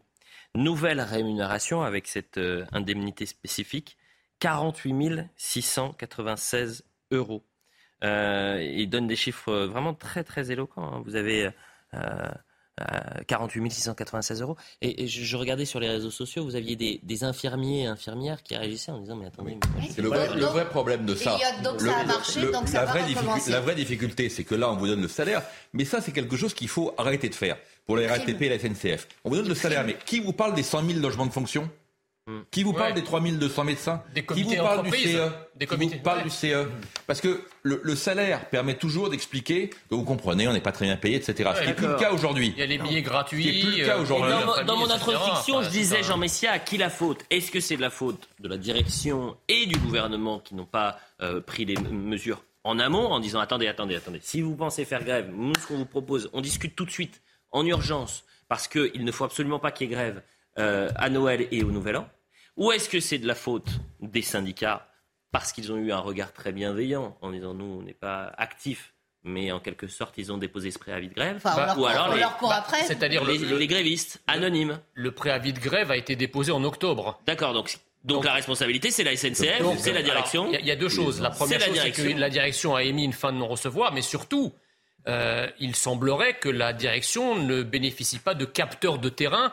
Et c'est en quelque sorte une grève qu'ils n'ont pas vu venir, puisqu'en fait, les centrales syndicales, même s'ils avaient déposé un avis de grève, il semblerait qu'il y ait un accord qui, était, qui soit intervenu, mais euh, tout le monde ne l'a pas entendu de cette oreille. Ça, c'est la première chose. Je veux juste dire sur le terme de gilet jaunisation du mouvement. Ça vous énerve bah, je, récuse, je récuse ce terme qui, à mon avis, ne s'applique pas euh, à, ce cas d'espèce. Ce qui s'appliquerait à ce cas d'espèce, c'est l'atomisation de l'action sociale, une forme d'ubérisation de l'action sociale. Ça serait un peu plus, euh, en, tout cas, conforme à ce qu'on voit, parce qu'il y avait effectivement les grandes centrales syndicales qui raisonnaient de manière macroéconomique ou mésoéconomique, c'est-à-dire par secteur.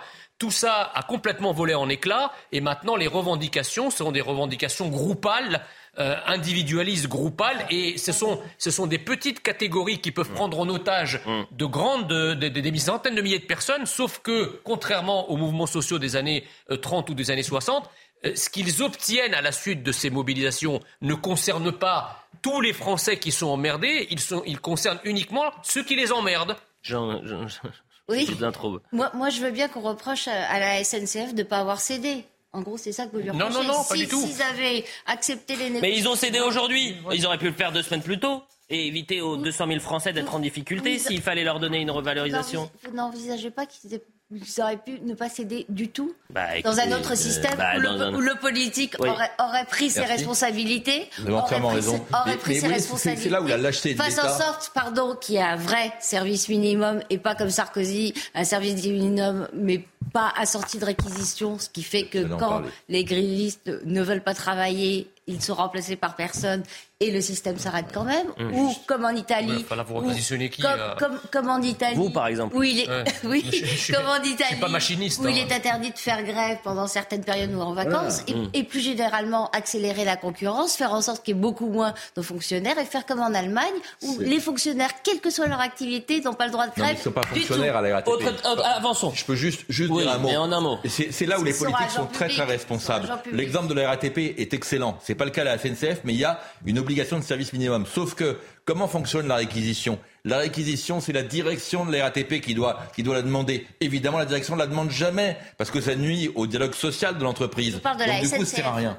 Dans les RATP. Non, la SNCF, le service minimum 2007, ça, on peut s'appliquer à la SNCF. On ne peut pas toucher, on peut pas toucher au, droit de grève en France parce que si vous envisagez de toucher au droit de grève, vous aurez une grève. Mais vous aurez une grève massive. Si vous croyez que vous allez pouvoir faire comme en Italie, où on interdit les grèves entre le euh, euh, 17 ah, bah, décembre et le 7 juillet et le 18 décembre. il fallait céder tout de bah, suite. J'ai raison. Moi, j'ai raison. Je ne donne ni mon avis, je suis un simple patient. Ce que les Italiens ont fait, mon avis, la Vendée. Parlons de la Vendée. Ah, ça c'est formidable. Je ne sais pas si vous êtes allé en Vendée ces derniers jours. Il y a des formidables abribus avec des panneaux publicitaires qui vous souhaitent un joyeux Noël. Mais ça dérange certains. Ça dérange beaucoup de personnes. Est-ce que la magie de Noël, notre histoire, notre culture dérange certains responsables politiques? Voilà ce que vous pouvez découvrir en Vendée. Noël de Vendée.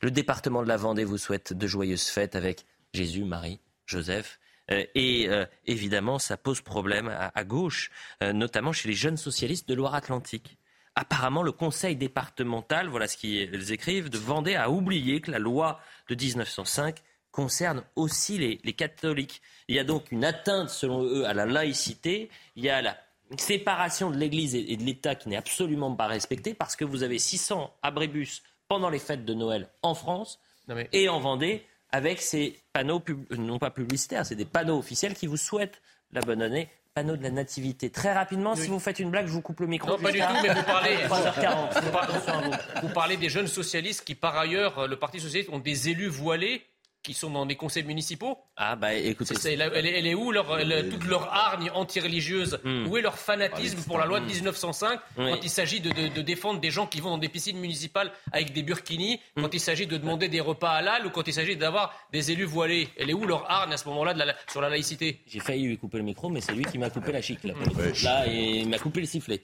Euh, Garance Leroux, animatrice fédérale des jeunes socialistes, écoutez-la. C'est que ces affiches sont donc payées par nos impôts et nos impôts servent à faire la promotion d'une religion, et c'est pas normal, la loi de 1905 ne l'autorise pas.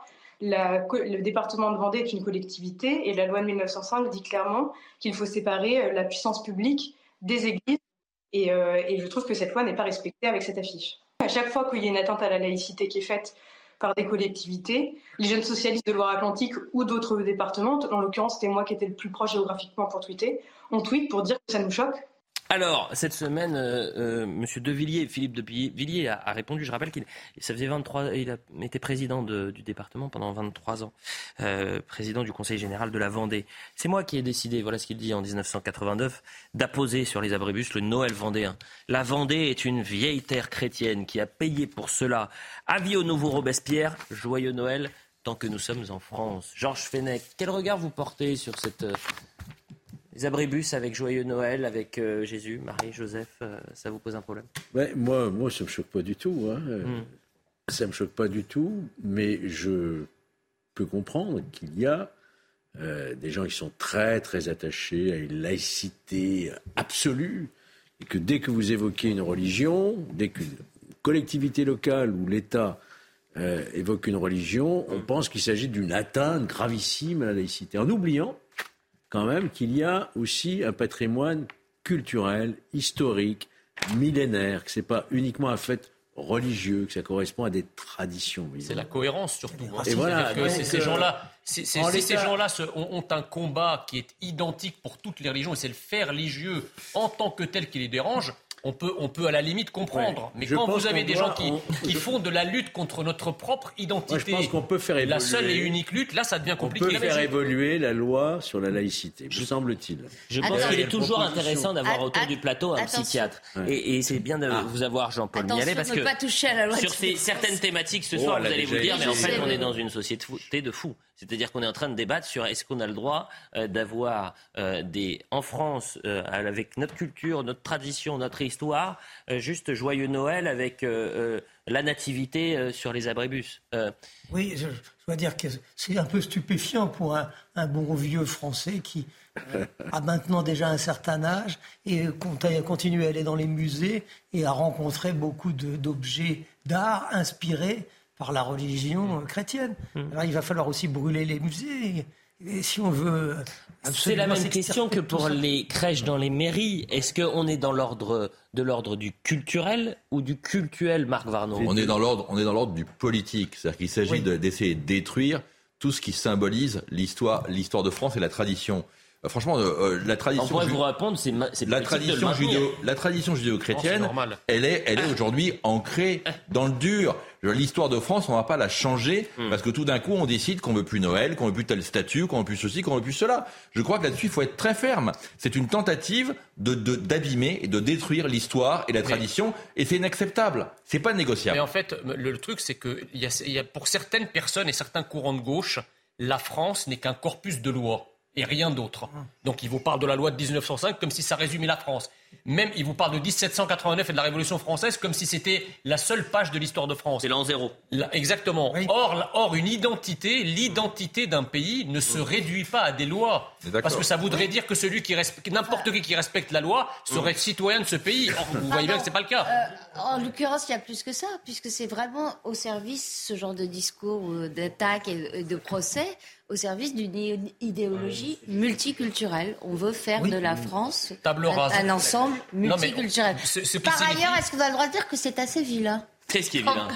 Cette, ce dessin. Euh, non. Après les goûts. Exactement. Moi j'aime bien. Ni les goûts ni les couleurs. Non mais ce qui, est, ce qui est, fascinant. On avance, on Juste un dernier mot. On va vous couper le micro. On coupe le micro de Jean. Non mais ce qui, est, ce qui est fascinant dans cette histoire et dans toutes les autres histoires, c'est que en fait l'opposition ne vient pas d'autres religions c'est pas des, par exemple, des organisations musulmanes ou des organisations euh, juives qui, qui, militent contre ça. Non. Ce sont des, des, des, socialistes, des gens de gauche hum. français qui luttent contre des choses qui sont éminemment françaises. C'est ça qui est scandaleux. Mais certains pourraient vous répondre. La laïcité, ça n'est pas nier l'existence des religions, ça n'est pas être indifférent. Bon, on y vient. Religion. Alors parce que là, il y a la problématique des abribus, mais vous avez eu cette semaine, et ça fait chaque année, on a la problématique, c'est la crèche dans les mairies. Euh, est-ce qu'on a le droit ou non d'avoir une crèche dans une mairie? Je, je, Rendez-vous compte que la justice a, par exemple, euh, exigé de retirer la crèche dans la mairie de Béziers, dans la mairie de Perpignan. Donc on va voir le sujet de Valentine Leboeuf. Je sais qu'on l'a beaucoup traité cette semaine. Mais euh, comme on est quand même le 25 euh, décembre et que c'est le 25 qu'on place euh, le petit Jésus dans la crèche, il faudrait peut-être en parler un tout petit peu. Le berger, l'âne et les rois mages ont aussi leur place en mairie. C'est l'avis d'une vingtaine de sénateurs LR il propose dans un communiqué de modifier la loi sur la laïcité de 1905 sur la séparation des églises et de l'État. Objectif, préserver les crèches de Noël. Une initiative qui ne fait pas l'unanimité. Une mairie, elle est ouverte à tous les citoyens, quelle que soit leur, euh, confession religieuse, ou quand bien même ils n'auraient pas de, confession religieuse. Et donc, je ne vois pas l'intérêt d'aller mettre un, objet religieux. je ne veux pas qu'on fasse de cet objet-là un objet de lutte identitaire. Les auteurs du communiqué estiment que les crèches sont des symboles culturels et non cultuels, et qu'elles font partie des traditions immémoriales de la nation française. Selon la députée de l'Hérault Emmanuel Ménard, la crèche fait partie du patrimoine historique. La France, c'est un, pays d'histoire et de tradition chrétienne. Tous les ans, on a plus de 20 000 personnes euh, qui viennent, qui viennent signer le livre d'or. Ça veut dire qu'il y en a beaucoup plus qui viennent visiter la crèche. Pour ces sénateurs LR, les crèches ne devraient pas être les seules exceptions à la règle, tout comme les galettes des rois, les santons, les œufs de Pâques et même les arbres de Noël. Jean Messia. La crèche, effectivement, est un élément de notre patrimoine identitaire et culturel.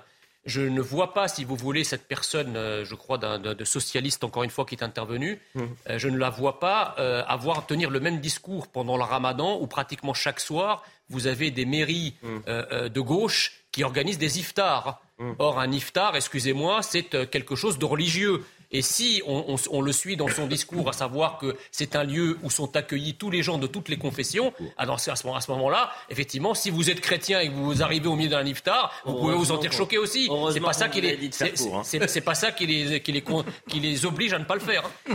Saint-Denis, avançons. Saint-Denis. Je ne sais pas si vous êtes allé à la patinoire de Saint-Denis. Non. Dans la ville de Saint-Denis. C'est une catastrophe euh, ce qu'il se passe. Ah bah oui, euh, vous me dites, ah bon, il y a une espèce de guerre. Mais bien, très bien la patinoire. Vous avez 17 000 enfants qui peuvent euh, prendre du plaisir sur cette patinoire. Mais à gauche, euh, du moins dans cette municipalité, c'est extrêmement tendu. C'est un, un, enjeu de discorde. Pourquoi? Parce que euh, qui dit euh, patinoire dit oubli de sobriété énergétique. C'est-à-dire que c'est de la sobriété à la carte. Le, le maire de Saint-Denis maintient la patinoire et une partie de la gauche crie au scandale. Donc vous allez écouter d'abord les habitants de Saint-Denis qui, eux, sont très heureux parce que c'est une ville aussi où il y a une forte, forte taux de pauvreté. C'est une ville il y a un fort taux de chômage, où il y a aussi de, euh, de la délinquance, et, c'est des moments de bonheur pour les enfants. Mais la sobriété énergétique, j'ai l'impression que c'est devenu quasiment une religion, et qu'il euh, faut éradiquer, notamment les patinoires. Donc écoutons les habitants de Saint-Denis. Pour moi, la mairie de Saint-Denis a bien fait de maintenir la patinoire parce qu'on voit vraiment la magie de Noël, que les enfants profitent, ça leur fait plaisir ils ne sont pas pénalisés, ils ne sont pas bloqués, et au moins ils peuvent s'amuser et on sent vraiment la magie de Noël. Quoi. Ah, J'étais très content parce qu'on l'a tous les ans et euh, les enfants aiment beaucoup. Hein. Et donc euh, moi quand j'avais leur âge, euh, on avait plus souvent de la neige et de la glace, enfin de la neige surtout, qu'il ne faut pas être intégriste et demander à, tout fermer. Sobriété à la carte, qu'est-ce que vous en dites c'est ridicule. Qu'est-ce qui est ridicule? Bah, De vouloir interdire cette patinoire qui évidemment fait plaisir à, tous les gens hmm. qui s'en servent et particulièrement utile, même nécessaire hmm. à l'endroit où elle est. Oui, mais si mais, euh, la patinoire, c'est la fin du monde en 2030. Ah bah, j'ai... oui. 2050, allez, avec la tête. On, se dit vraiment que euh, ces écologistes-là euh, considèrent qu'en fait, l'homme est l'ennemi de la planète et que ce qu'il faut, c'est éradiquer toute activité humaine en passant d'ailleurs par la reproduction, puisque euh, vous avez les mêmes discours qui vous expliquent qu'il faut arrêter de faire des enfants parce que la planète... Caractère sectaire, apocalyptique. Oui, oui. C'est totalitaire. Et puis c'est totalitaire. Mais ça devient une religion. C'est-à-dire qu'on ne peut pas penser différemment que ces personnes. Oui, il faut... Vous allez un tout petit peu hors champ. Et la laïcité devient une religion également. Ah, ah bah écoutez, euh, Il faut, il faut quand même... Il faut non, quand non, même, non. il faut quand même voir les, les choses un, un, tout petit peu objectivement, parce que c'est vrai que ce côté dogmatique, systématiquement, cette espèce d'écologie fanatique. Bon, la, la réalité, c'est quoi? C'est que les économies d'énergie, elles ne sont absolument pas sur ce que l'on voit dans le domaine public. Il faut quand même le dire et le répéter. Aujourd'hui, le résidentiel, c'est 36% ou 35% de l'électricité. L'immense majorité aujourd'hui, c'est l'industrie, ce sont les entreprises.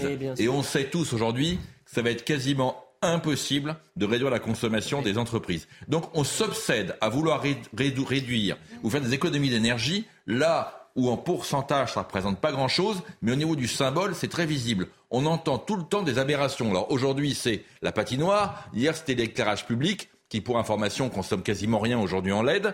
Et donc, on est comme ça, en permanence, brainwashé par cette idéologie. Euh, brainwashé, c'est-à-dire qu'on a un lavage de cerveau, ah. lavage de cerveau en permanence par ces écolos fanatiques hein qui veulent nous faire croire des contre-vérités.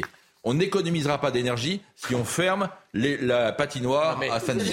Attendez, quand je vous ai demandé ce que ça voulait dire, vous n'avez pas entendu Jean, Jean qui a dit merci, comme s'il voulait que je défende la, langue française. Évidemment. Pardonnez-moi, brainwashing, je, je, n'avais pas compris. Non, non, mais moi j'ai compris, mais, ça ne veut rien dire en français. Vous êtes le bienvenu. non, mais, non, mais... Écoutez, moi je, je trouve cette, cette idéologie, c'est une idéologie qui relève du totalitarisme. Pourquoi? Parce qu'en fait, c'est considéré que l'humanité se réduit, enfin en tout cas les êtres humains se réduisent à une agrégation d'empreintes carbone. Donc en fait, c'est ça. C'est on n'est plus des êtres humains qui, qui voulions nous chauffer, euh, qui euh, euh, voulions nous amuser, qui voulions sortir, qui voulions rouler en voiture. Tout ça est écrasé vous vous réduisez à votre empreinte carbone et vous êtes réglé par un tableur, et vous êtes réglé par un tableur Excel. Je voilà. 4 billets d'avion par an, par exemple. Voilà, c'est ça. Donc, donc, c'est du totalitarisme.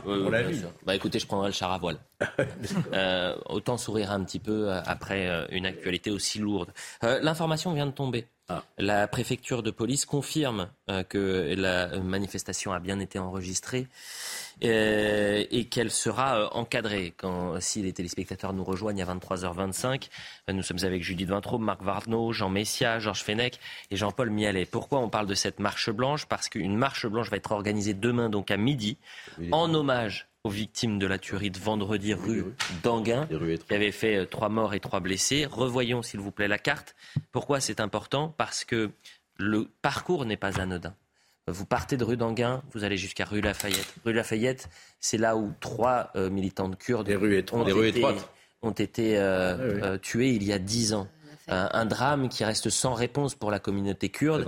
Et j'y vois une sorte de trait d'union entre ces deux drames pour, pour cette communauté. On, on sait les tensions qu'il y a pu avoir samedi. On espère que pour cette marche blanche, qui est quand même un symbole, la marche blanche, c'est-à-dire que normalement on marche en silence, c'est une marche de recueillement, c'est une marche pacifiste.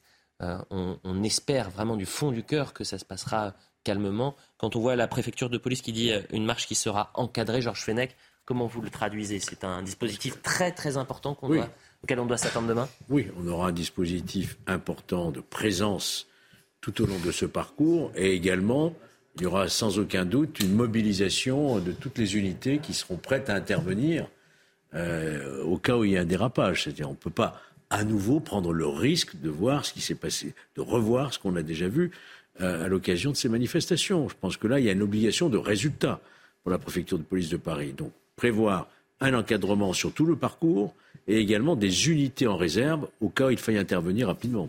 Le temps du deuil, le temps de l'hommage, euh, docteur, je rappelle que vous êtes psychiatre et que vous avez été chef de clinique à Sainte-Anne. Euh, c'est un temps qui est essentiel pour la reconstruction Oui, et là, cette marche blanche, euh, je pense que même si elle est dangereuse, elle est une possibilité pour la communauté kurde de se sentir euh, reconnue tout de même dans sa, dans sa souffrance, dans sa tristesse. Je ne pense pas qu'on puisse permettre de, l'interdire, malgré les dangers qu'elle représente. Vous dites que c'est en quelque sorte le symbole qui nous empêche de l'interdire, en tout cas qui empêche la préfecture de police de l'interdire? Pense que, comme vous l'avez dit, on, risque de réactiver des, plaies et qu'il peut y avoir euh, à nouveau de, l'agitation, mais bien encadré, il ne doit pas y en avoir. Et il fallait quand même qu'il y ait cette manifestation pour que la communauté kurde ait le sentiment qu'elle est reconnue et euh, qu'elle n'est pas simplement l'objet, enfin, qu'on essaye euh, d'oublier ce qu'elle a pu affronter là dans ces crimes odieux. on a, je rappelle qu'habituellement, lorsqu'on a des manifestations à risque dans Paris, il y a deux, trois parcours, c'est tout. Hein. C'est Bastille, République, euh, voilà, c'est Il y a deux, trois parcours. Pourquoi? Parce qu'il y a des axes qui sont larges, qui permettent aux forces de l'ordre de gérer les fauteurs de troubles, de les isoler des manifestants pacifiques. Là, on a un parcours qui n'a pas été choisi visiblement par la préfecture de police, mais qui a été mmh. approuvé entre deux endroits symboliques qui sont pas, qui c'est pas franchement le parcours idéal en termes de maintien de l'ordre. Moi, je m'étonne qu'ils aient autorisé ce parcours-là. Et euh, Marc Varno, pour poursuivre ce que vous étiez en train de dire, euh, ce sont deux drames, mais pour l'instant, on ne peut pas euh, se dire que ce qui s'est passé vendredi ressemble à ce qui s'est passé il y a dix ans. Il y a dix ans, on est sur une exécution, on est sur... Euh, euh Vraisemblablement, puisqu'on ne sait pas. Bah oui, mais évidemment... Parce que, on parle de pas dans la tête des Kurdes, en tout cas. On parle de non, mais l'auteur a été... avant son procès. Et la question est... Pas dans la tête des Kurdes. Est-ce qu'il a été... Est-ce qu'il était le Mais c'est la perception... Ce trait d'union-là...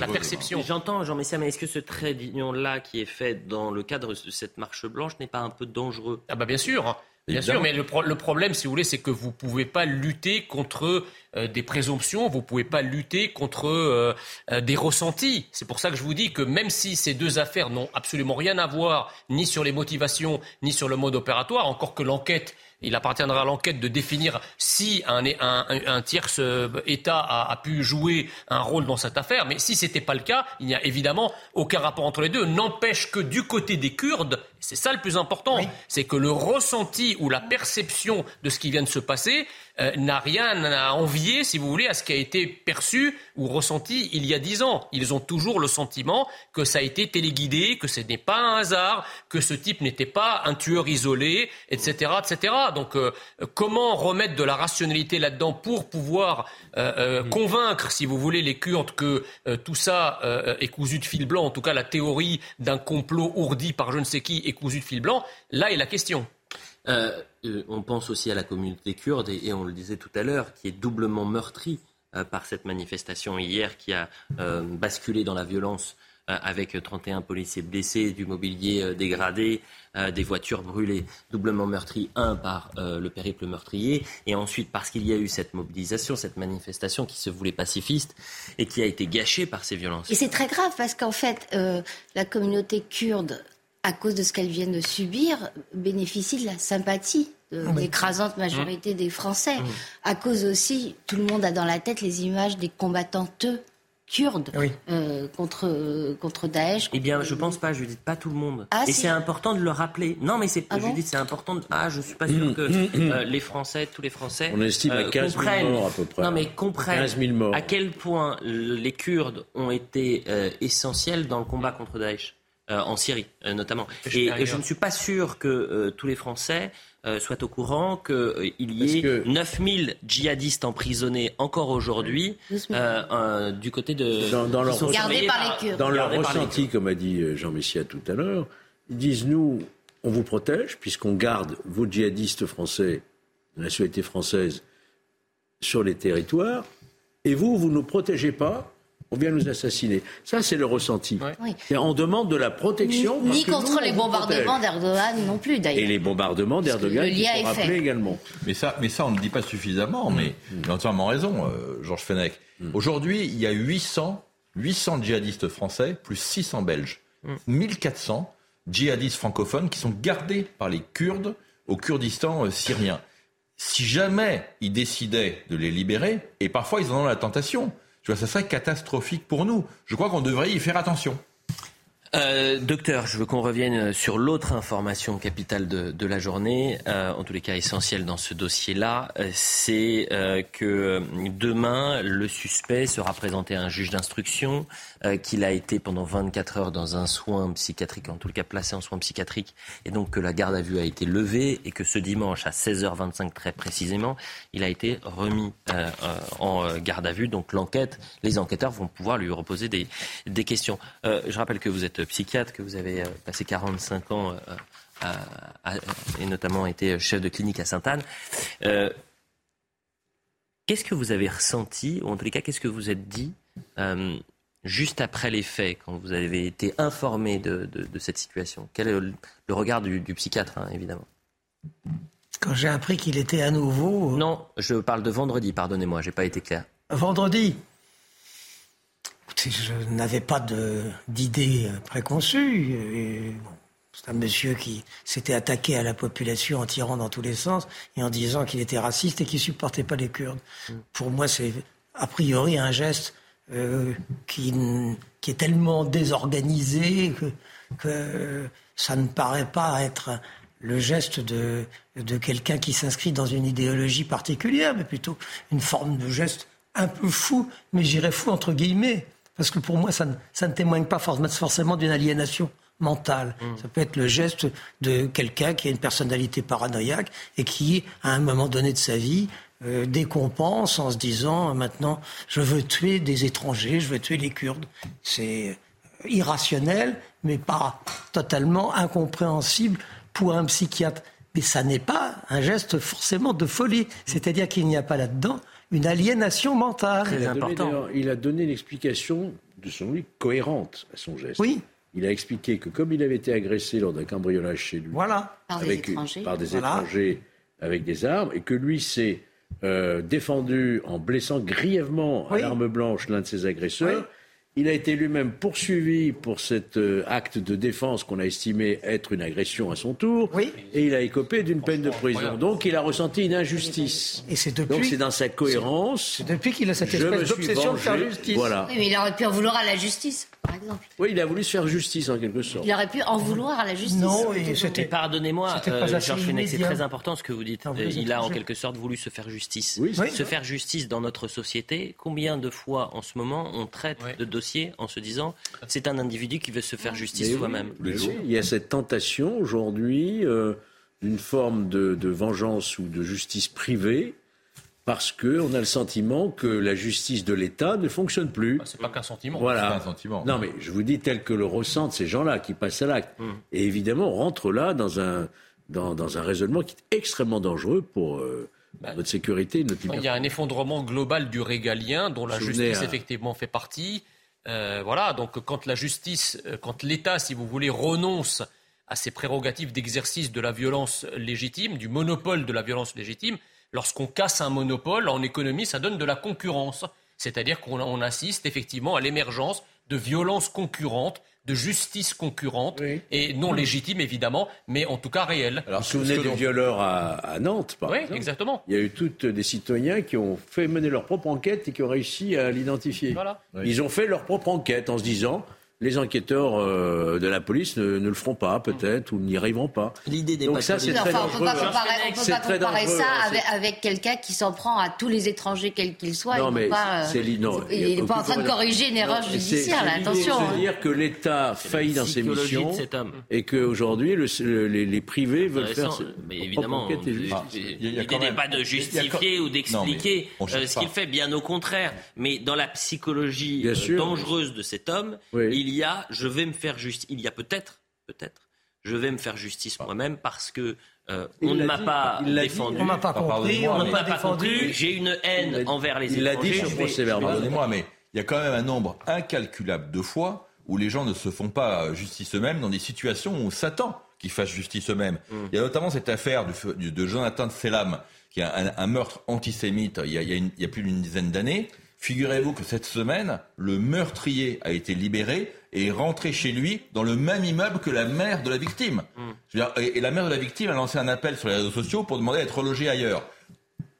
Heureusement que c'est pas le père de la victime ah. Hein. Allez-y. Le, le, point le mot de la fin avec vous euh, sur ce thème-là, Jean-Paul Mialet. C'est qu'il n'y ait pas plus de crimes de sang. Vous voyez, je suis un peu à l'inverse de ce qu'on pourrait penser. Je trouve qu'il y a tellement de, de violence souvent entre euh, des individus variés, quelqu'un même qui se fait licencier dans des conditions un peu difficiles. On pourrait s'attendre à ce qu'il y ait des, des, des, des, coups de pistolet qui, qui partent. Il y en a, Eh bien, il y en a peu, peu il y comparé. du travail qui a été. Euh... C'est pas un encouragement à ce que ça se produise. C'est simplement une, euh, un rappel qu'on a un moyen de se contenir d'habitude qui est énorme et que ce monsieur, manifestement, William, lui, il l'avait pas du tout. Mm. Voilà. Alors c'est pas c'est pas simplement une question d'aliénation mentale. C'est qu'il y a des gens, euh, ils sont l'immense majorité, ils savent se retenir, ils savent ne pas passer à l'acte. Même s'ils ont envie de vous tuer, ils ne vous tuent pas. Eh bien, écoutez, on avance. On verra le temps de l'enquête. Et donc, demain, cette marche blanche, espérons qu'elle se déroule dans les meilleures conditions et que l'enquête nous permettra de comprendre quelles ont été les raisons, les motivations de, cet homme qui, je le rappelle, a fait trois morts et encore trois blessés aujourd'hui. Autre thématique, et ce sera notre dernier thème ce soir, c'est l'une des promesses non tenues d'Emmanuel Macron qui, je pense, est, est, la plus lourde pour le président de la République. Je parle des sans-abri en 2017. Hmm. En juillet 2017, vous allez l'entendre, il est à Orléans. Euh, il est donc euh, président depuis quoi? Un, mois et demi, deux mois. Et voilà ce qu'il va dire. Écoutez. La première bataille, c'est de loger tout le monde dignement. Je ne veux plus, d'ici la fin de l'année, avoir des femmes et des hommes dans les rues, dans les bois ou perdus c'est une question de dignité, c'est une question d'humanité et d'efficacité là aussi. Mais je veux que partout où sont construits ces hébergements d'urgence qui permettent de les accueillir, il y ait les dispositions administratives qui, permettent de traiter leurs dossiers.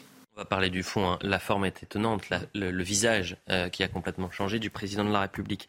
Euh, deux ans plus tard, deux ans plus tard, Emmanuel Macron est, rattrapé évidemment par cette promesse et euh, il va changer un peu de son discours, en tous les cas du moins de se justifier. Je n'ai pas dit en juillet 2017 et je n'ai pas pris l'engagement de campagne d'avoir zéro SDF. J'entends beaucoup de gens qui disent ça. C'était en juillet 17. Donc je n'ai pas pris cet engagement de campagne et je n'ai pas dit ça même en tant que président j'ai eu à Orléans un mot sur les personnes demandeurs d'asile qui étaient dans la rue et les bois. Et donc j'ai dit que je souhaitais que toutes ces personnes soient accueillies. Et donc c'était un propos que j'avais sur la réforme justement de nos règles d'immigration. Quel regard vous portez sur ces déclarations, Marc Varno bah, que, de, que, de, vouloir euh, loger dignement, donc sortir de la rue les SDF. On aurait pu, on pourrait préciser tout de suite qu'il y a 300 000 SDF en France, donc déjà où, où M. Macron avait l'intention de trouver les logements. Deuxièmement, on a 4 millions de Français mal logés, donc s'il veut s'intéresser aux, aux, Français mal logés, ils sont beaucoup plus nombreux. Je crois que ça fait partie, si vous voulez, des, des, promesses et des petites phrases qui font du buzz et qui, euh, derrière, euh, sont lourdes à porter. On ne peut pas promettre de loger 300 000 SDF, c'est impossible. C'est impossible. Même, même 300 000 personnes sans abri ou soit placés en hébergement d'urgence. Ils sont où les C'est les chiffres de la Fondation Abbé Pierre. Non, mais permet de préciser. Non, c'est vrai, c'est les chiffres que je vous ai donnés. Oui, oui, bien, sûr, non, mais je permets de, faire la précision. Moi, je suis euh, tout à fait d'accord avec ce que dit euh, le président de la République quand il veut s'attaquer au problème des sans-abri. Mm. Mais je voudrais simplement rappeler que, avant lui, Jacques Chirac, exemple, il ne dit pas je veux m'attaquer. il a dit à la fin de l'année, il n'y en aura plus un qui dormira dehors. Pardonnez-moi, Georges Fenech, c'est pas la même chose. Le SAMU social avec Xavier Magnoli, etc. Sous la, ensuite, j'avais même créé moi-même un groupe d'études sur les sans-abri à l'Assemblée nationale. Mm. On a fait le droit au logement opposable. On a beaucoup avancé sur ces questions. Mais comme dit Marc Varnaud, le problème, c'est que vous pouvez faire tous les dispositifs que vous voulez. S'il n'y a pas de logement, il n'y a pas de logement. C'est comme ça. Donc il faut construire. On a un déficit de construction de logements aujourd'hui en France qui explique aussi cela. Oui, mais alors à ce moment-là, pardonnez-moi, vous, vous ne promettez rien. Vous ne dites pas à la fin de l'année. La, la, à la, fin de l'année. C'est l'art de promettre. Ah non, c'est l'art de mentir. Ça, ça s'appelle de la démagogie. Ça me semblait découvrir que la politique, c'est l'art des promesses. Alors, je croyais que le mensonge était d'extrême droite. La démagogie, c'est d'extrême droite. Oui, mais sauf que, euh, euh, pardonnez-moi, euh, il y a cette promesse en 2017.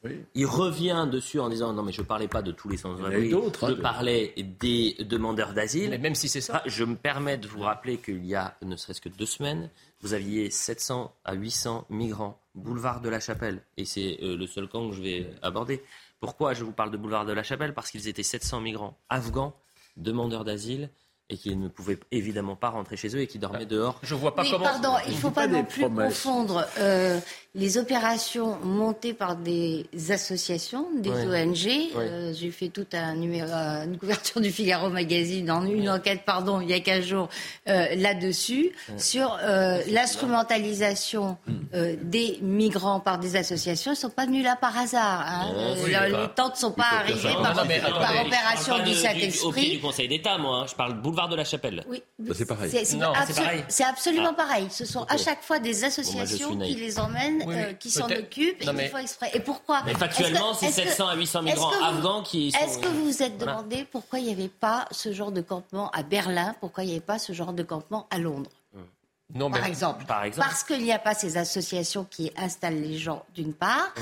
parce que les, États ne se défaussent pas sur les associations pour s'occuper des demandeurs d'asile, ce que fait notre État à nous, et parce que, d'autre part, camper dans la rue est un délit systématique, alors que chez nous, quand ta mère, et ça, ne vaut pas pour Paris, puisque Anne Hidalgo euh, le fait à peu près jamais, n'évacue jamais, elle dit toujours c'est le préfet. Mais quand ta mère, c'est arrivé à Estrosi récemment, veut évacuer un camp de migrants, il peut être condamné par les tribunaux. Loin de moi de défendre ces associations qui effectivement instrumentalisent la misère humaine et instrumentalisent euh, les migrants pour obtenir je ne sais quelle prébande, mais il faut quand même constater que le, le logement d'urgence en France est saturé, qu'il il y a un flux de migrants euh, euh, non continu, enfin un, continu et massif qui, a, qui, qui continue d'arriver, voilà, qui sature et donc effectivement ces gens sont dans la rue. Qu'ensuite les associations s'en saisissent pour aller les planter devant le Conseil d'État ou pour aller les mettre pendant la ça c'est une chose. Qu'est-ce qu'on fait en Allemagne? On construit des, des préfabriqués, hein, bah, l'hébergement d'urgence. mais attendez, je ne vois pas comment le président. Du prix du loyer, non mais je ne vois pas comment le président de la République peut promettre effectivement qu'il n'y ait plus du tout, à, supposer qu'il ne parle que des demandeurs d'asile,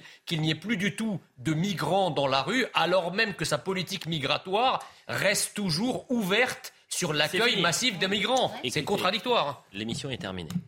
Mais euh, j'en profite pour avoir une pensée à tous ces sans-abri ce soir, euh, à toutes les personnes isolées qui ont passé Noël seules. On, pense chaleureusement et fort à elles.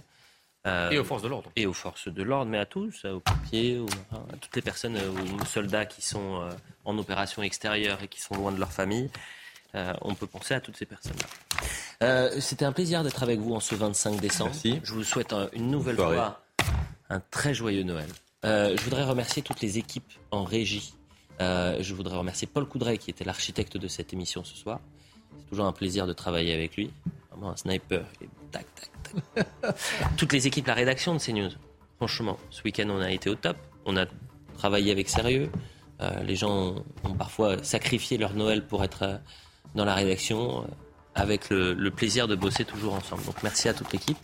merci à la programmation pour ce week-end. Que souhaiter de plus? Docteur, qu'est-ce qu'on pourrait dire? Quelque chose de positif, de, un espoir. L'espoir, il est toujours là parce que euh, la vie est en permanence euh, une création. Alors elle est parfois la création du pire, mais elle est souvent aussi la création du meilleur. C'est jamais terminé. Eh bien, écoutez, vous savez ce qu'on pourrait faire parce que c'était très bien dit le revoir sur cnews.fr. Merci à tous les cinq, c'était un plaisir. L'info se poursuit sur CNews. À la semaine prochaine. Ah non, je vous retrouve dès mardi pour l'heure des pros. Hein.